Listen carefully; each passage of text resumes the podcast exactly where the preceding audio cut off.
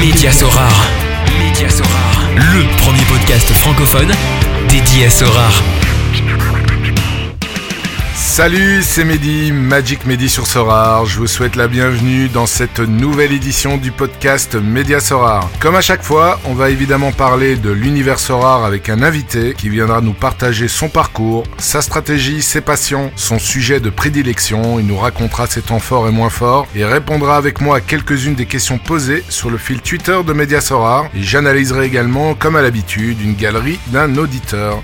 Lors de la précédente édition, j'ai pu accueillir Stéphane, alias Foulek, qui est venu nous parler de ses débuts dans Sorar, mais surtout de son side game Sorar Mega, que tous les managers connaissent, et des futurs projets pour le jeu. Et aujourd'hui, j'ai l'énorme plaisir d'accueillir Maxime, alias Maxime HG, plus connu comme étant le créateur de la Bible de tout manager Sorar, qui est bien entendu Sorar Data.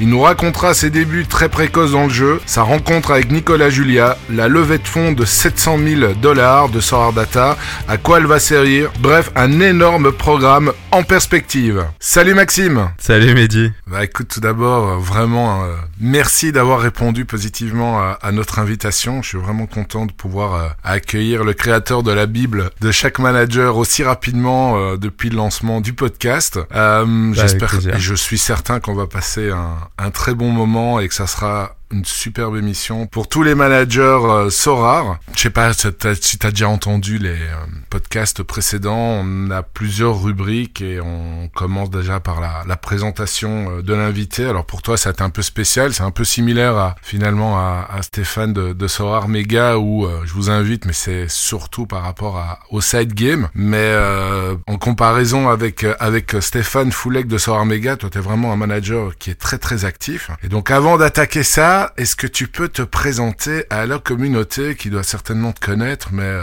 un peu plus que ce qu'ils ont l'habitude de lire euh, sur les réseaux et sur euh, et sur le net? Et bah du coup, je m'appelle Maxime Egenbourger, j'ai euh, euh, 27 ans, du coup je suis ingénieur de formation, je suis passé par le CR Hewlett Packard Enterprise et j'étais CTO et associé d'une boîte qui s'appelle Blockchain Partner qui a été rachetée par KPMG France en 2021 et euh, je suis un fan euh, depuis ma tendre enfance puisque j'ai vécu à Nantes pendant 10 ans donc je suis un fan du FC Nantes euh, depuis très longtemps. Et, et donc dans le milieu crypto blockchain on va dire depuis 6 ans à peu près. Et donc quand j'ai vu Sorare ma mes passions se sont un peu alliées entre mes compétences techniques et euh, la possibilité de, on va dire, de capitaliser sur euh, mes connaissances footballistiques, alors qu'ils sont pas exceptionnelles, euh, moins que bien moins que certains, mais on va dire que je regarde beaucoup de matchs, etc. Et puis être un des premiers managers Sorare fait que on a pu avoir des bonnes opportunités au bon moment, clairement.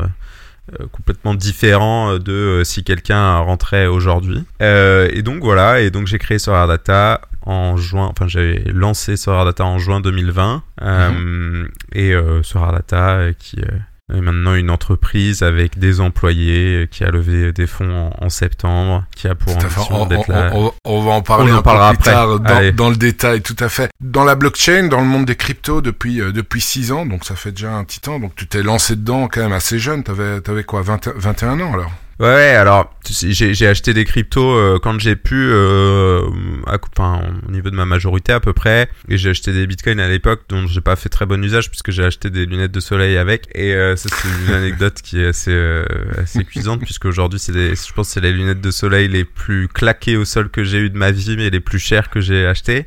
ah, c'est clair. Euh, mais euh, mais non et, euh, et en fait à l'époque moi j'essayais de convaincre ma famille et les gens qui autour de moi avaient de l'argent en leur disant mais acheter du bitcoin euh, vous comprenez pas euh, la portée du truc et ce que ça va changer c'est énorme. Et beaucoup de gens regrettent de pas avoir écouté le gamin un peu euh, chelou qui leur dit euh, mettez je sais pas mettez euh, mettez de l'argent dans le bitcoin puisqu'ils auraient été largement multimillionnaires à cette époque là et non c'est vraiment quand j'ai commencé à avoir un salaire euh, moi euh, puisque quand j'ai travaillé chez Hewlett Packard Enterprise j'étais en alternance et au CERN aussi j'étais payé. Et donc à ce moment là je me suis dit bon ben euh, c'est le moment de prendre les choses en main vu que moi je suis en capacité de le faire Mhm. et ça c'est euh, 2016 et euh, j'ai commencé à miner de l'éther à ce moment-là aussi. Mais euh, mais vraiment après euh, c'est fin 2016 début 2017 où j'ai commencé à me dire euh, mais en fait euh, moi je vais devenir ingénieur, je sais pas trop ce que que je veux faire après. Mais ce que je, dont je suis sûr, c'est que je veux pas être dans un environnement qui m'ennuie, faire comme tout le monde et aller dans des boîtes de consulting euh, bateau euh, type Soprasteria, Mhm. etc. Euh, je,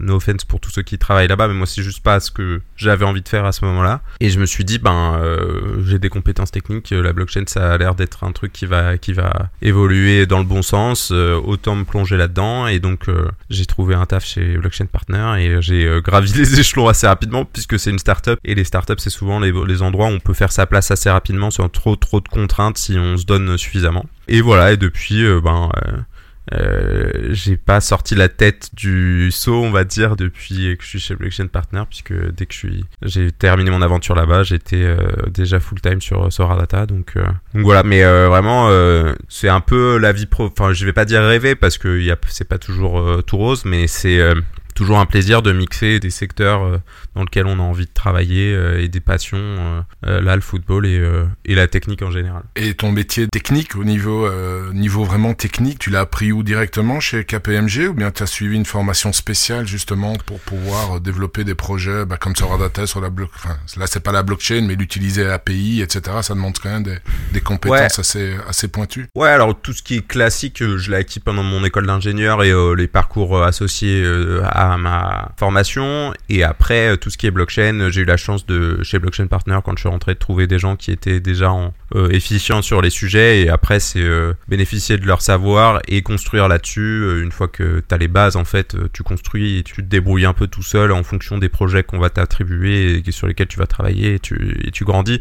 Et puis en fait, je pense que un des trucs qui est vraiment intéressant avec ce, ce- cet écosystème, c'est que il y a tellement personne, on va dire relativement, alors encore plus en 2017, il y a tellement personne qui s'intéressait au sujet, à part des gens qui euh, étaient là pour spéculer globalement, que euh, y avait vraiment, euh, des gaps énormes à, prendre. Et donc en fait, euh, avec de la bonne volonté, j'ai envie de dire, tu pouvais vraiment monter assez facilement et tu pouvais vraiment être meilleur que les autres puisque euh, très peu de gens euh, étaient sur le sujet. Et donc en plus quand c'est un sujet qui te passionne, bah en fait euh, tu passes ton temps dessus. Enfin moi la première année chez Blockchain Partner, euh, je, je, je pense qu'on peut dire que j'étais à la limite de mon physique et de mon moral dans le sens Tu où comptais euh, pas les heures.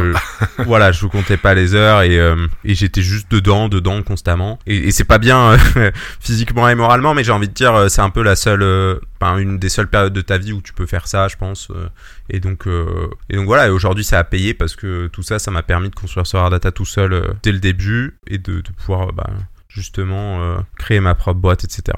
Ouais, c'est un, c'est un monde passionnant euh, qui est pas encore mainstream, même si on entend. Enfin, moi, je suis euh, personnellement, j'écoute de plus en plus de, de podcasts et euh, qui touchent au Web 3. C'est vraiment, vraiment passionnant et c'est clairement le futur. Mais euh, pour revenir justement à, à ton début dans Sorar, tu disais ah ben ouais, les personnes autour de moi n'ont pas voulu écouter le jeune qui leur disait Ouais. d'acheter des, des cryptos. Et est-ce qu'ils t'ont suivi parce que là, t'étais un peu plus euh, mûr, on va dire ça comme ça. Est-ce qu'ils t'ont suivi euh, dans, dans l'épisode, dans l'aventure euh, Sorare Est-ce que tu as pu euh, les, les convaincre? Eh bah écoute, euh, c'est une très belle question et euh, non, finalement non. Euh, Non plus. J'ai pas d'amis. Alors j'ai un, un, un de mes beaux-frères qui euh, qui a acheté des cartes un peu en sans me le dire, etc. Euh, euh, voilà, et j'ai mon père qui s'est intéressé à ça, mais sur le tard, c'est-à-dire qu'ils ont attendu, je pense, la validation euh, du marché, c'est-à-dire les levées successives de Sorare, et de se dire bon, euh, il lève de l'argent pour Sorare Data. Je pense qu'il y a quand même un, un sujet, on va peut-être aller voir. mais euh, mais tu vois non j'ai moi en fait je me suis vite enfermé entre guillemets dans ma communauté Sorare de gens euh, français que, que je connaissais via Sorare Euh, on a un, un petit Discord que j'avais créé au moment de Sorare Data avec des managers français t'as Zuro The Noob Torque euh, enfin voilà vraiment des gens qui sont Mhm. là depuis le tout tout Historique, ouais, tout à fait. voilà, exactement. Et on est parti à Séville tous ensemble là pour aller voir le derby sévillan. Et en fait, je me suis pas dit, euh, je vais aller voir des gens de mon entourage, je vais leur dire euh, acheter des cartes horaires, c'est trop bien. Alors que avec le recul, il y avait deux trois personnes qui auraient pu être intéressées, mais j'ai pas vraiment fait le taf en fait de me dire, euh, Euh, je vais aller convaincre ces gens-là.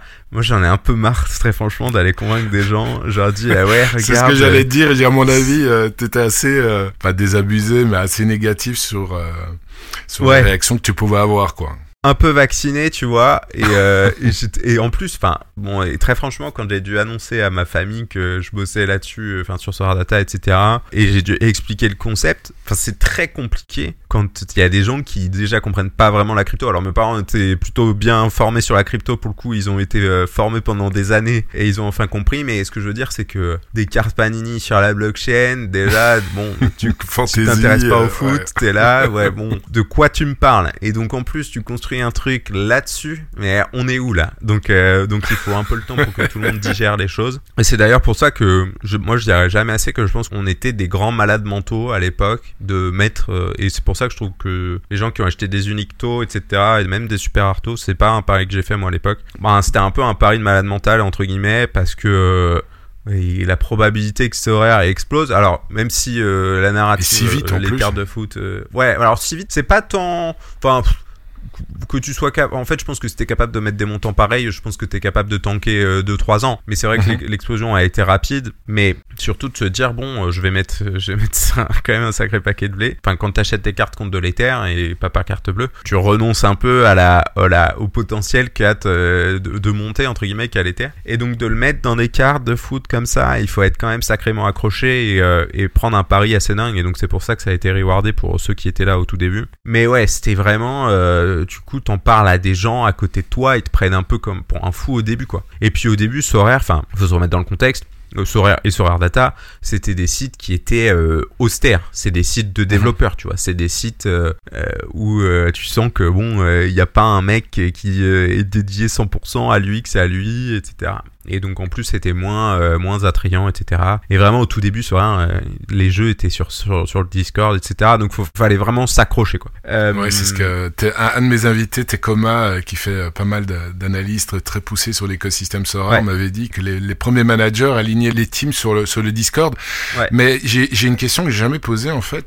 Tu pourras certainement me répondre. L'achat des, des cartes au tout tout début, est-ce que ça se faisait exclusivement en Ether ou bien il y avait moyen aussi d'utiliser sa carte bleue pour les acheter? Alors moi j'ai jamais euh, jamais acheté de ca- de cartes par carte bleue, mais je pense que ça arrivait assez tôt euh, parce que euh, moi dans les discussions que j'ai toujours eues avec euh, avec Nicolas et, euh, en- et, et leur é- et son équipe dans, en early, c'était vraiment eux ils étaient focalisés sur euh, ramener la masse.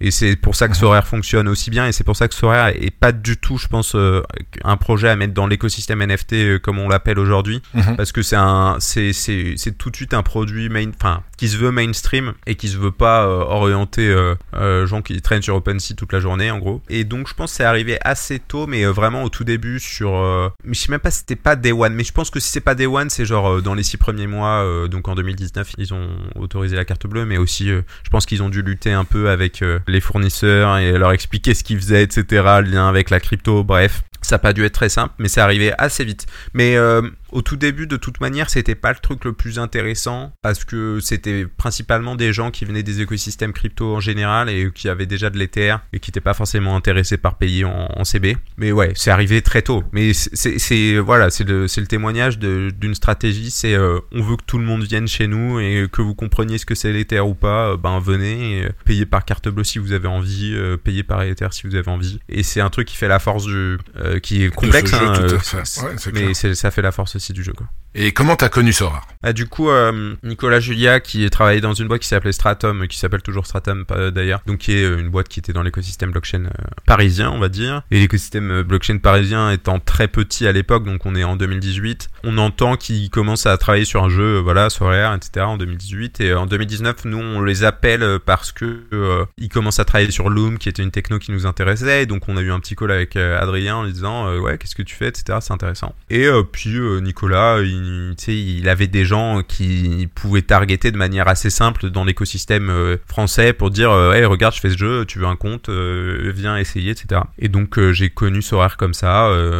et puis on a fait, ils ont organisé quelques VR after work après dans, dans l'écosystème qui était sympa. Donc on, on, on a sympathisé comme ça. Et voilà. Et vraiment c'était T'étais directement accroché, quoi. Ça te parlait tout de suite non. avec ta passion Non, de, non. de foot, non? Non, non, non, très franchement, je suis, j'ai mis mon premier virement chez Sorare, c'était 001 et et à l'époque 001 et ça valait vraiment que dalle. Et Ouais, c'était vraiment, euh, Ouais. c'était vraiment histoire de, tu vois. Voir comment ça fonctionnait, etc. Et euh, j'ai dû acheter 3-4 cartes. Et il y avait une promo à l'époque, ça vous le verrez plus jamais, mais c'était vraiment les toutes premières promos. euh, et je pense qu'ils en ont plus fait beaucoup après. C'était euh, si t'achètes pendant la Power Hour, euh, je sais pas, 5 cartes ou un truc comme ça, on t'offre une super rare. Alors ouais, j'ai fait, bah, bah, bien sûr. Et j'ai eu, euh, eu euh, Sébastien Borno qui joue en, Bundesliga aujourd'hui, mais qui était à Anderlecht à l'époque en super rare, et que j'ai vendu à Zuro pour un prix euh, dérisoire, bien évidemment, puisque lui, il, il savait très bien quel deal prendre à ce moment-là, et moi pas du tout. Et donc ouais, c'est ça qui m'a un peu mis dedans, et c'est vraiment après, je sais pas, j'ai réfléchi cet été-là et je me suis dit non mais il y a un truc. Et je suis arrivé avec mon Excel le fin juillet, euh, début août, il sortait les cartes de JPL 2019. Et là, je me suis dit, euh, je vais, je vais tryhard. Et j'ai sorti mon Excel, je suis allé sur Transfermarkt, j'ai fait, euh, vas-y, euh, je, connais rien au football belge, on va voir ce que ça donne. et j'ai acheté Mbokani, des trucs comme ça. et- mais, euh, mais très marrant, j'ai pas fait tant de moves mauvais euh, que ça à l'époque. Mais voilà, c'est comme ça que ça a commencé. Bah, tes passions, on l'a compris, c'est les Canaries du, du FC Nantes, euh, bah, la crypto, est-ce qu'il y a d'autres choses encore Euh, Enfin, c'est des, c'est des, enfin, moi j'aime le sport en général. Hein, je suis, euh, je suis un gros, tu vois, euh, je supporte une équipe de foot US depuis 10 ans à peu près. Et d'ailleurs, je- je- j'espère que la NFL arrivera un de ces quatre sur. Euh, C'est c'est quelle équipe? c'est les euh, Los Angeles. Chargers. En plus, c'est vraiment une Ah équipe ouais. que personne ne soutient et ça, ça me fait encore plus plaisir de les soutenir. Et j'adorerais, tu vas faire un Super Bowl le jour où ils y vont. Mais non, non, sinon, euh, j'ai des passions assez classiques. J'ai écouté énormément de musique, etc. Mais sinon, le football et, et et la crypto me prennent tellement de temps que j'ai pas trop le temps de, De faire autre chose. De faire autre chose, ouais. Tes débuts, t'en as parlé un peu. T'avais une stratégie, euh, bon pas au début parce que tu hésitais un peu, mais à partir du moment où t'as décidé de- d'acheter des cartes JPL, etc. Est-ce que t'avais déjà plus ou moins une stratégie euh, en tant que manager ou, ou pas du tout? Bah alors en fait à l'époque donc il y avait pas sur Data et il y avait pas de données du tout en fait genre il y avait il y avait rien tu savais même pas trop comment les mecs ils scoraient enfin si tu savais mais tu tu te posais pas trop la question sur le site euh, sur il y avait même pas euh, de moyenne des gens tu vois genre c'est vraiment à l'instinct au tout début Mais ils avaient déjà un contrat avec Copta. Ouais ouais, mais en fait ce que je veux dire par là c'est que tu vois aujourd'hui sur Sorare euh, quand t'as une enchère d'un- d'une carte en dessous t'as le last five average en gros Tout à fait. euh, ouais. ça, ça n'a, ça n'est apparu que très pas. tard. Donc c'est soit tu faisais appel à ta mémoire pour dire ah ouais ce mec-là il avait plutôt bien scoré, soit euh, ben t'y- allais un peu, euh, t'y allais un peu à l'instinct quoi. Et donc non au début je, je, je faisais, puisque moi je connaissais rien au football belge, euh, je faisais un peu euh, Ouais, je faisais le lien avec euh, la valeur marché de, de Transfermarkt, puisque Mhm. ça, c'est un truc qui est plus ou moins euh, inamovible, si je puis dire. Si un mec a une valeur marché haute, ah, ça veut probablement dire qu'il a du potentiel, ou en tout cas que le marché voit un clair. potentiel dedans. Mais bon, on sait très bien maintenant aujourd'hui que euh, valeur marché Transfermarkt, c'est très bien, mais bon, à la fin, tu veux des points SO5 et que, que ça score ou SO5, pas euh, Ouais. voilà. Il y a des gens qui ont une valeur marché très enfin, naze pour un tas de raisons euh, et qui sont très bons sur ce horaire. Tu prends Morioka, je suis sûr que sa valeur marché elle est ridicule par rapport à, à certains. Euh, je vais te dire, tiens, je vais regarder ça. Et donc en fait, euh, c'était pas vraiment la meilleure stratégie. Tu vois, Transfermarkt le met à 2 millions 20. Donc euh, pour euh, ça, ça aurait été pas forcément un mec que j'aurais vu euh, au début. Et, et après, en fait, quand les clubs européens ont commencé à arriver, France, ouais, Nantes a été un des premiers clubs français à arriver, c'était un grand plaisir ça, avec Lille et, et Saint-Étienne. Mhm. Et Lyon, Lyon surtout. Et, euh, et là, je me suis dit bon, bah, on va acheter que des blue chips. C'est-à-dire, c'est des cartes. On est sûr que, sûres, euh, voilà, c'est des valeurs sûres. C'est euh, du Kimmich. C'est quand le Bayern est sorti, euh, je suis allé sur Kimmich, sur Goretzka, sur Nabri, sur Sané. C'est ce genre de mec. Où alors là, tu peux te dire, hein, t'as dû braquer la banque à ce moment-là, mais en fait, à l'époque, c'était c'était ridicule les prix par rapport à aujourd'hui. Même en Ether Parce que bon, les Ah, mais- valait Ether, pas évidemment bon, après- pas le cours d'aujourd'hui. Mais ouais, vraiment quand euh, ça s'est accéléré niveau galerie, moi les terres ça valait euh, pff, ça valait 100 euh, 200 200 euros. Donc euh, donc euh, moi j'ai un passé j'ai un passé de enfin, j'ai un passé où euh, j'ai pu voir les terres depuis 2017 donc donc voilà. Il était à, à- à 20 dollars. Sans aller trop dans les détails à ce niveau-là, euh, c'était quand même beaucoup plus simple pour les gens à ce moment-là d'acquérir des cartes. Parce que euh, même si euh, tu vois ton abri, tu le payes 0,7, bah c'est... en Ether à l'époque, euh, c'était, enfin, la, la- la conversion en euros, c'est 70 balles. Aujourd'hui, t'as rien pour 70 balles. clair. Euh, donc voilà, ça, ça a été beaucoup plus simple à faire, mais donc euh, la stratégie, elle était assez simple, ça. Et puis aller sur des U23 euh, avec potentiel, c'est-à-dire des gens qui sont reconnus, pas, tu vois, le U23 que personne ne connaît et tu te dis, tu prends un long shot. Tu vois, bah, même là encore aujourd'hui, on- je suis allé sur Musiala il y a pas très longtemps, sur ADIMI aussi hier. Euh, C'est ces genres de mecs, ils ont un. Au pire, ils sont U23 pendant. euh, pendant Quatre, encore cinq ans, 6 ouais. ou 7 ans. ouais, bah, Euh, même plus, ouais. Voilà, euh, donc t'es là en mode bon. Euh, au pire, je le joue en U23 pendant 5 ans, euh, et puis euh, ça marchera très bien. Et puis en fait, moi je, vois surtout les, cartes sur un aspect yield, donc sur un aspect farming plutôt qu'un aspect achat-revente. En fait, je pense que quand t'as une petite galerie, tu cherches à achat-revente justement pour ensuite pouvoir atteindre les cartes qui te permettent d'avoir ce yield et ces récompenses assez régulières. Mais bon, vu que nous, globalement, les managers de base, on va dire, on a bénéficié de cet early access, on n'a pas trop ce problème-là. Et donc, euh, moi, l'intérêt, c'est d'être ultra compétitif euh, en SO5 et donc d'acheter les cartes qui me rendent compétitif en, en SO5. quoi. Et ton objectif, c'était au début, donc à partir du moment où tu sentais que Sorer avait un, un bel avenir devant lui, euh, c'était quoi? C'est euh, faire du farming d'Ether, essayer de, grâce à ce système de SO5, euh, de d'empiler les Ethers? Alors, pas de mais plus des cartes. J'ai un belief assez fort dans les cartes rares et, et au-dessus. Même dans les cartes limitées, on pourra en parler plus tard, mais euh, j'ai un belief assez fort là-dessus. Et donc je me dis, euh, tu vois, euh, je- si tu vas sur ma galerie et sur sur Data, si tu vois mes, les, les cartes que j'ai revendues, J'allais justement y venir, mais vas-y, je te les, les cartes te que j'ai revendues en, en reward, c'est très peu. Et en fait, moi, je me dis, je hold. Et, euh, et je me dis, il y a forcément un moment où ces cartes-là, euh, en fait, soit elles vont valoir un truc qui va être intéressant, et puis de toute manière, c'est gratos, euh, gratos entre guillemets, donc je peux les garder, quoi. Soit je les utilise clairement pour du yield et gagner plus de cartes, etc. Et en fait, j'ai pas de, je me dis pas, j'ai pour objectif, tu vois. Alors moi, je respecte énormément Zenouk parce que lui, il en fait son métier plus ou moins. genre vraiment, il a, il a un besoin de gagner des cartes, quoi. Euh, ou gagner des rewards parce que ben il vit comme ça. Mais moi je suis pas du tout dans cette perspective là. Je me dis ben si je gagne des cartes c'est très bien, je les garde et puis si je vois une bonne opportunité sur le marché, je les vends et puis euh, ça me permet d'acheter autre chose. Mais euh, mais voilà, je suis pas je suis pas un stressé de ma galerie. Je, je mets pas en vente mes cartes euh, tout le temps, toutes les 48 heures, etc. Euh, tout tout va bien à ce niveau-là. Moi mon objectif c'est juste d'être compétitif et donc et j'imagine qu'avec les cartes actuellement je le suis suffisamment. Et s'il y a d'autres ligues qui sont ajoutées et que je vois que je suis de moins en moins compétitif, euh, là, je- j'essaierai de vendre et de faire en sorte d'en avoir de meilleurs. Et pour en revenir justement à ta galerie, donc tu t'es inscrit, euh, c'est facile, hein, c'est sur ton site, le 19 mars euh, 2019, donc ça fait quasiment trois ans, et tu as euh, au jour d'aujourd'hui quasiment euh, 400 cartes, tu as 71 limited, 273 rares, 48 super rares et une unique. Le latest roster valuation, c'est 123.62 Ether, donc un ouais, euh, 430 000 dollars. Euh, tant que j'étais là maintenant euh, comme invité, j'ai remarqué quand tu vas sur euh, Manager Stat,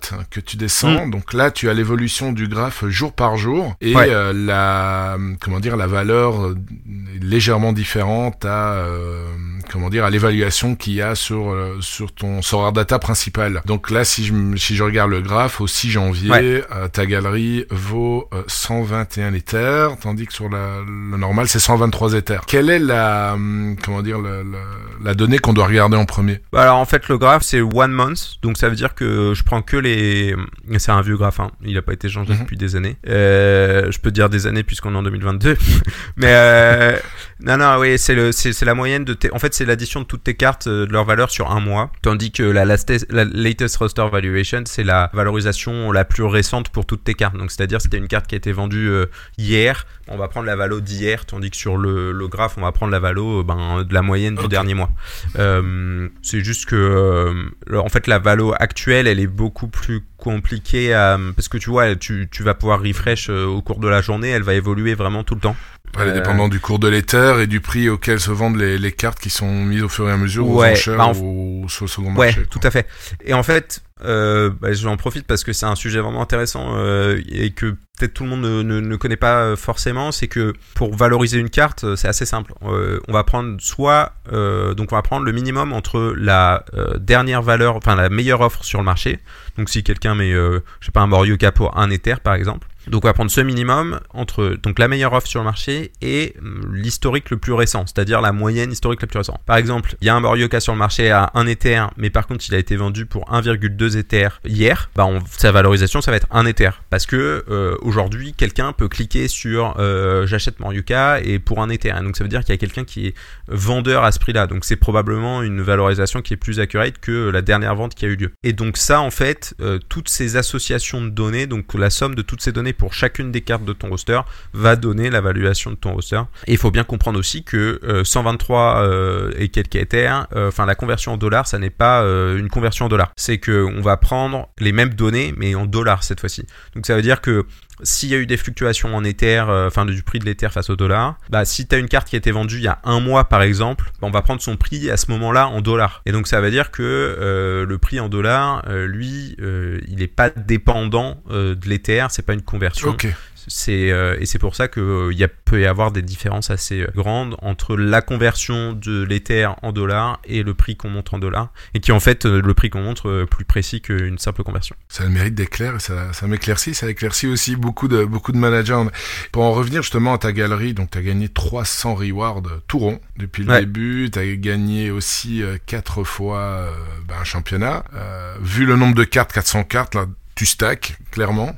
Mm. Euh, ton objectif, enfin tes objectifs actuels, euh, tu nous l'as dit, euh, c'est être le plus compétitif sur, euh, sur un maximum de, de divisions. Et objectif futur, c'est quoi? Au niveau de en Bah, tant que manager Sora, ouais. hein, je parle pas, de- on n'est pas encore dans Sora Data. ouais, ouais, ouais, ouais. Non, mais moi, je, je, ouais, je, je, suis attiré par les chiffres ronds et euh, si on peut aller, euh, si on peut aller au milieu. Sept chiffres. non, mais non, mais en vrai, on- je dis ça pour rigoler un peu, mais Ah, c'est tout à fait possible. Hein, euh, oui, oui, c'est, c'est pas impossible. Et puis, euh, bah, ça, ça ouvre un peu euh, la discussion sur les limited. À mon sens, c'est que euh, moi, je suis allé très tôt sur les limited parce que j'ai beaucoup ri quand j'ai vu les prix hilarants au tout début des, des limited. Enfin, pour moi, ça me semblait hilarant de voir que c'était aussi peu cher. Et euh, je suis arrivé avant euh, la grosse vague qui n'a eu aucun sens. Par contre, celle-là, parce que j'ai, l'impression qu'il y a eu une sorte de FOMO. Les gens se sont dit, mais en fait, c'est pas cher, faut que j'aille dessus. Et du coup, ils se sont retrouvés à, à, à payer un peu à énormément. l'époque. hein, Ouais. Et en fait, j'ai acheté euh, des, cartes qui, euh,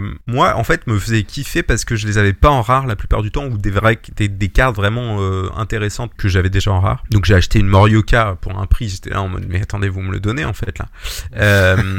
Attends, je vais, te- retrouver ça, mais. Donc j'ai acheté Morioka pour euh, 0, euh, 0,95 à l'époque et donc là aujourd'hui ça vaut à peu près 0,2. J'ai acheté quoi? J'ai acheté aussi Mihailovic en MLS. J'ai acheté Gorarian. Euh, ça c'était mes midfielders. J'ai acheté euh, mon Messi, ça j'ai fait un peu n'importe quoi. Mais tu vois j'ai acheté Cezinha euh, qui me semblait être euh, une carte rare énorme que j'ai jamais réussi à avoir. J'ai acheté Carlson, Ito, Bou. Et en fait, et Sinistera aussi qui est une très belle carte mais que, qui est très chère en rare. Et j'ai acheté vois Boskagli. Carlson à Senesi. 0,048 aussi. Ouais. Ouais, c'était une belle affaire. Pour rien du tout. J'ai acheté ouais. Boskagli, Senesi et Sakai. Et en fait, tu vois, avec ça, et puis euh, euh, Gomez Andrade en MNS, et en fait, avec ça, je me suis dit, bah en fait, je vais faire mes line-up. Et euh, au début, il y avait très peu de gens qui avaient des line-up complètes, et je me suis dit, bon, bah en fait, ces line-up là, elles vont gagner, enfin, c'est obligé, ça va gagner des, des trucs. J'avais acheté 2-3 goalkeepers pas très chers non plus. Et en fait, j'ai littéralement acheté, j'ai fait le compte l'autre jour, donc tu vois, j'ai so- c'est- j'ai 71 euh, limited, euh, et j'ai gagné 46 limited. Et j'ai littéralement farmé ces 46 limited avec euh, le peu de cartes que j'ai acheté au début. Et euh, après, ben, tu gagnes des cartes supplémentaires et puis t'as plus de choix. Et puis voilà. J'ai dû racheter un peu des goalkeepers parce que j'étais un peu short là-dessus. Mais à part ça, en vrai, ben voilà, j'ai farmé là-dessus. Et j'ai trouvé ça un peu dommage au début des limited que bah, les gens voient pas vraiment cette opportunité-là. Ils se disent euh, ouais c'est déjà trop cher ou je sais pas ou je suis pas convaincu, etc. Et moi j'ai une croyance assez forte. Je me plante probablement, mais j'espère pas me planter. C'est de me dire bah les limited dans 3 ans euh, c'est les rares d'aujourd'hui dans le sens où euh, t'auras une scarcity supplémentaire et que du coup euh, les gens voudront leur limited, tu vois. Très très intéressant. J'ai échangé aussi avec euh, pas mal de managers qui, euh, il y a plusieurs euh, opinions, a plusieurs façons de voir les choses. J'ai un bon pote TT17 qui était mon premier invité sur le sur le podcast, qui lui y croit aussi et il me dit, Mehdi, d'ici un an, deux ans, bah, il est très très optimiste aussi. il me dit, voilà, il y aura une nouvelle rareté euh, parce qu'il y aura plein plein plein de nouveaux managers. Donc euh, euh, il y en a d'autres aussi qui pensent la même chose. Je suis content aussi d'entendre que tu penses la même chose. Écoute, moi j'ai beaucoup hésité personnellement parce que je me dis j'ai déjà beaucoup de cartes rares et c'est déjà ça, ça, prend énormément de temps de, de composer mm. tes équipes vraiment pour être quand on fait quelque chose on aime bien bien le faire. Ouais. Donc ça prend du temps etc. Et, mais finalement voilà je, je, je, me suis décidé il y a pas très longtemps de, de commencer. Alors j'ai pas encore fait des achats. Je suis en train de faire des listes et tout des joueurs que je vais prendre, mais je vais aussi me lancer dedans euh, parce qu'effectivement, euh, euh, vu la, la, comment dire la notoriété et que Sora n'a pas encore Sora n'a pas encore vraiment de, lancé son, son plan marketing, je pense que ça va attirer énormément de, de joueurs. Il y, a, il y a un graphe que je regarde très régulièrement euh, sur euh, sur ton site, sur Sora Data, c'est le, le, chart avec l'évolution du nombre de managers qui mmh. achètent enfin qui possèdent ou qui ont acheté au moins une carte. Pour moi, c'est un peu, je prends ça pour mon baromètre. Je suis pas le seul manager à, à prendre ça aussi un baromètre, voir un peu comment évolue euh, le jeu. Là, on est à, au jour d'aujourd'hui, on est à, quasiment à 80 000, à 77 000, et ça continue de, de bien bien grimper. Et euh, je pense effectivement, à partir du moment où Sorer va, va lancer le, le plan marketing, ce nombre-là risque, je l'espère, on l'espère tous, je pense, d'exploser. Ouais, bah je sais pas. Enfin, je, je suis, euh, je suis, euh, je suis curieux de voir comment ça va fonctionner. Euh, moi, je sais que j'ai déjà vu des pubs Sora passer de temps en temps sur YouTube, etc. Bah, marrant. Ouais, moi aussi, mais c'est, enfin, c'est, c'est pas grand chose pour le moment. Oui, oui, mais bien sûr. Mais quand on était en Espagne, justement, avec les managers Sora, on a eu des pubs Sora. Et, et puis, t'as les pubs aussi autour des stades de Liga, etc. Mais ouais. Euh, y a, j'ai vu des gens qui parlaient de Sorare qui sponsorise des clubs, etc. Je suis pas sûr qu'on arrivera à ça parce que Sorare, s'il sponsorise un club en particulier, je trouverais ça un peu bizarre, entre guillemets, euh, mhm. vu qu'ils vendent des cartes de tout le monde. Mais oui, il y a un potentiel euh, fou. Il y a aucun sujet là-dessus. Euh, j'en suis le premier convaincu parce que j'ai construit une boîte dessus, donc euh, j'ai cette croyance aussi. Mais enfin, je, je suis incapable de dire un timing, tu vois, de quand est-ce qu'on aura un million d'utilisateurs typiquement. Et, et, je pense bien malin celui qui timera ça correctement. Et tu penses qu'on l'atteindra? On s'en fout du, du timing mais... Bah en fait en fait, je me dis surtout, on a toujours vécu dans un monde où Sorare gagnait des utilisateurs chaque jour. Et donc, en fait, je me dis, euh, est-ce qu'un jour ça s'arrêtera déjà euh, Et quand ça s'arrêtera, euh, quelles seront les dynamiques et qu'est-ce qui se passera? Et donc, ça, c'est assez intéressant. Mais en fait, en fait, le déclencheur au 1 million, c'est on a toutes les, toutes les ligues européennes top 5. Et sans ça, c'est un peu compliqué, je pense, d'aller all-in sur du marketing parce que tu vas avoir des gens qui vont arriver, qui viennent de FIFA, etc. Bon, il y a beaucoup de gens qui viennent de FIFA aujourd'hui, mais qui sont là en mode, ok, mais la PL, elle est où? Ok, mais mon club, il est où? Etc. Et je pense que la PL, notamment, donc la première ligue euh, anglaise, c'est un, un, un, un, maillon important dans la... Dans... Parce que moi, je réalisais pas trop, moi, je suis pas trop... Euh, première ligue, je suis pas de club euh, que je regarde particulièrement. J'en parlais avec euh, quelqu'un l'autre jour qui me disait mais euh, tu te rends pas compte à quel point c'est le championnat le plus suivi au monde et qu'il y a tellement ah de gens qui attendent ça impatiemment. Pour moi, c'est tant qu'il n'y a pas ça, on peut on peut rester tranquillement dans une croissance correcte, très très belle mais organique, euh, ouais, sans, sans, sans, explosion, sans nouvelle explosion comme on a connu au mois de, au mois de février, quoi. Ouais, tout à fait. Pour terminer le, tes objectifs, tu parlais justement du million en tant que manager. Si jamais ça atteint, est-ce que tu as, tu as prévu de faire quelque chose ou d'agir euh, par rapport à, à ce target ou, ou non? Tu te dis bon bah tant mieux, bah on continue comme ça et. Euh... Ouais, alors non non, j'ai pas prévu quoi que ce soit. Mais en vrai, j'ai envie de te dire, j'ai je pensais pas être à ce niveau-là aujourd'hui. C'est toujours des projections, tu te dis c'est possible, mais bon, euh, tu t'y crois qu'à moitié, tu le croiras quand tu le verras, quoi. Euh... C'est clair. Même quand on le verra, ça restera virtuel aussi. Enfin, pas... Ouais, non mais alors il y a sorti, tant qu'on n'a pas vendu, euh, voilà. C'est un très bon point, c'est que aujourd'hui vendre une galerie horaire, c'est bon, bon. Merci à tous, c'est très sympa, mais c'est insupportable. Alors déjà, tu as un problème majeur, c'est que tu peux pas vendre plus de 10 cartes à la fois ce qui je trouve et moi j'aurais déjà dit qu'il devrait avoir un truc qui permette de le faire. Mais bon je comprends que ce soit pas une priorité mais tu vois c'est déjà un ralentisseur fort de des ventes de galeries parce que tu vois tu veux vendre ta galerie c'est extrêmement compliqué de le faire si t'as genre 100 cartes parce que euh, faut que tu t'assures que le mec il t'envoie bien l'Ether, euh, vu que tu dois faire le transfert en 10 fois, etc. Euh, donc atroce. Je pense que vendre une galerie soraire, c'est un plein temps pendant 2-3 mois si tu veux pas. C'est ce que fait tout, le, le, Powell Trader que tout le monde connaît. C'est vrai qu'il rachète pas mal de galeries et pour avoir suivi une transaction, parce que il y a eu un article qui a été fait sur Mediasorar avec un, il s'appelle Jeroen Otten. C'est un Néerlandais qui a vendu sa galerie et qui valait un peu plus de 20 hectares et grâce à ça, il a pu financer l'achat de sa maison. Euh, bah, il a dû le faire en je sais pas combien de fois. et effectivement, c'était euh, très très fastidieux. Euh, c'est un boulot temps plein, mais Powell, à mon avis, ils doivent être plusieurs quand même dans dans le Powell Trader. Je pense vraiment que c'est un, un boulot full, un full time job quoi. Ouais ouais, c'est certain. Et bon, je pense qu'il doit avoir une méthode pour faire ça. Mais en fait, moi, ce qui me, ce que j'aime pas dans ce genre de dans ce genre de choses, c'est que hum, t'as un déséquilibre. Parce que le mec, il a sa réputation, parce que le mec, ou les mecs, hein, pardon, ou les mecs et les filles, enfin bref, cet ensemble de personnes. On a compris. Euh, euh, tu vois, enfin, moi j'ai beaucoup du mal déjà avec, euh, enfin beaucoup de mal, pardon, avec les, les, les, évaluations de galeries. Alors, c'est Data fait son maximum pour donner un truc accurate, mais il y a des gens qui te disent euh, je veux pas euh, en dessous de ma valo sur Data. Il y a des gens qui te disent je veux 120% de la, de la, de la valo. Ou, euh, des acheteurs qui te disent j'achète pas plus de 80% de la valo. moi, si je dois donner un conseil, alors en fait, pour moi, si tu as une galerie de limited et de rares, c'est une très bonne métrique. la métrique sur Data, elle te donne un truc assez précis parce qu'il y a de la liquidité sur ces cartes-là. c'est ce que j'allais dire. Pour les uniques, c'est beaucoup plus compliqué. Par voilà. contre.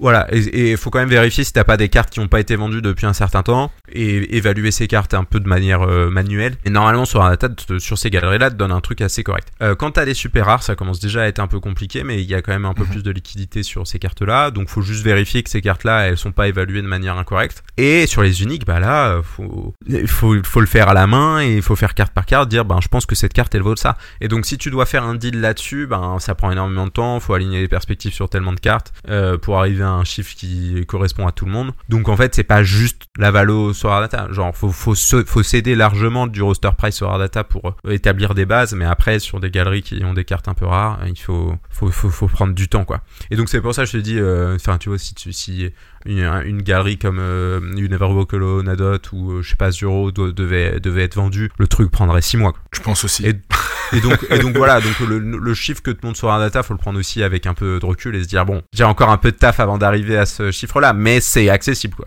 Ouais. Et puis il y a cette histoire aussi de, de coefficient. Euh, enfin ça c'est plus entre managers. Ah tiens, mais moi j'évalue euh, par exemple le, le, coefficient rare super rare. Avant c'était euh, ouais c'est x2 quand la super rare n'a pas vraiment d'utilité.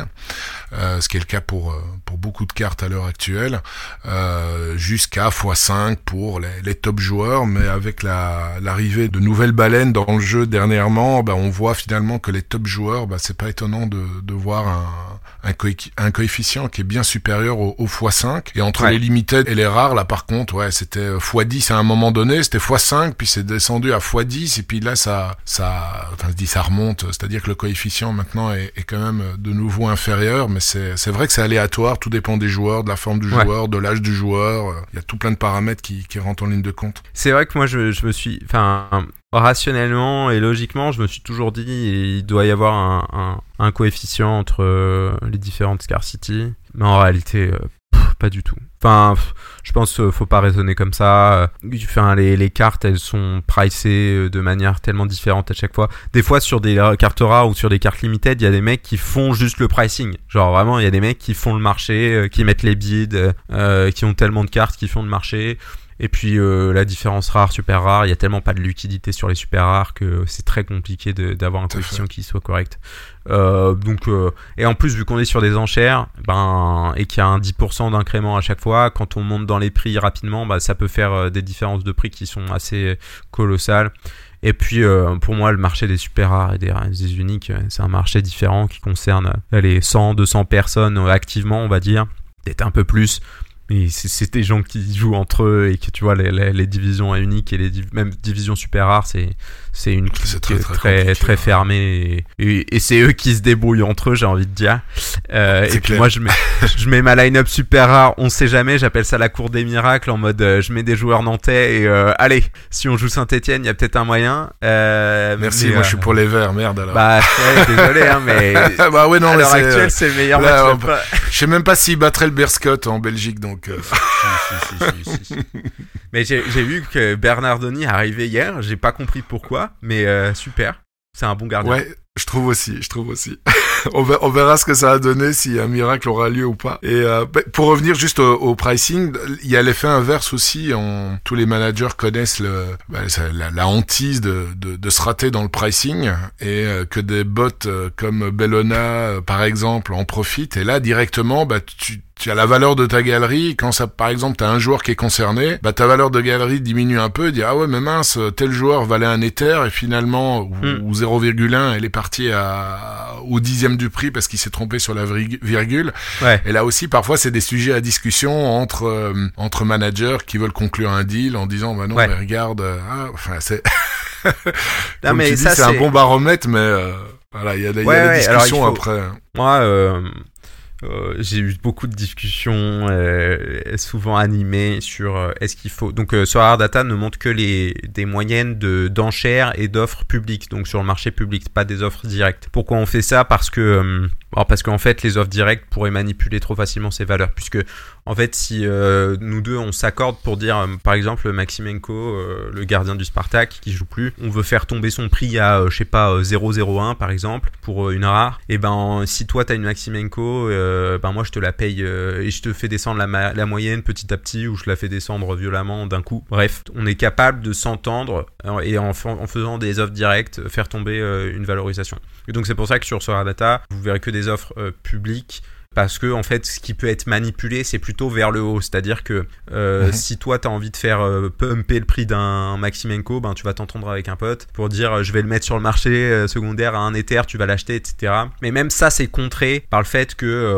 on prend le minimum à de, la, de cette valeur là et de la meilleure offre sur le marché. Et donc en fait ça c'est assez c'est contré assez facilement. Mais donc quand il y a des erreurs de décimales alors aujourd'hui ça arrive presque plus. Ils ont fait le taf et franchement bravo à eux. C'est on, y est arrivé. Euh, ben il faut regarder. Il faut se dire euh, ok c'est quoi euh, je vais voir le price graph c'était quoi les prix avant et puis je vais discuter. Mais moi j'encourage tout le monde à déjà pas prendre de décision juste sur un chiffre de regarder de prendre son temps. Et puis je suis sûr que si vous négociez avec des personnes qui sont raisonnables vous arriverez à un prix raisonnable tous ensemble. Je pense également. Bon, on a attaqué euh, déjà sur Rare Data, euh, Maxime, le thème de prédilection. Je vais quand même poser, euh, poser le cadre euh, vraiment pour attaquer le, le vif du sujet et se concentrer uniquement sur Sorar Data. Tu me corriges après si, si je me trompe.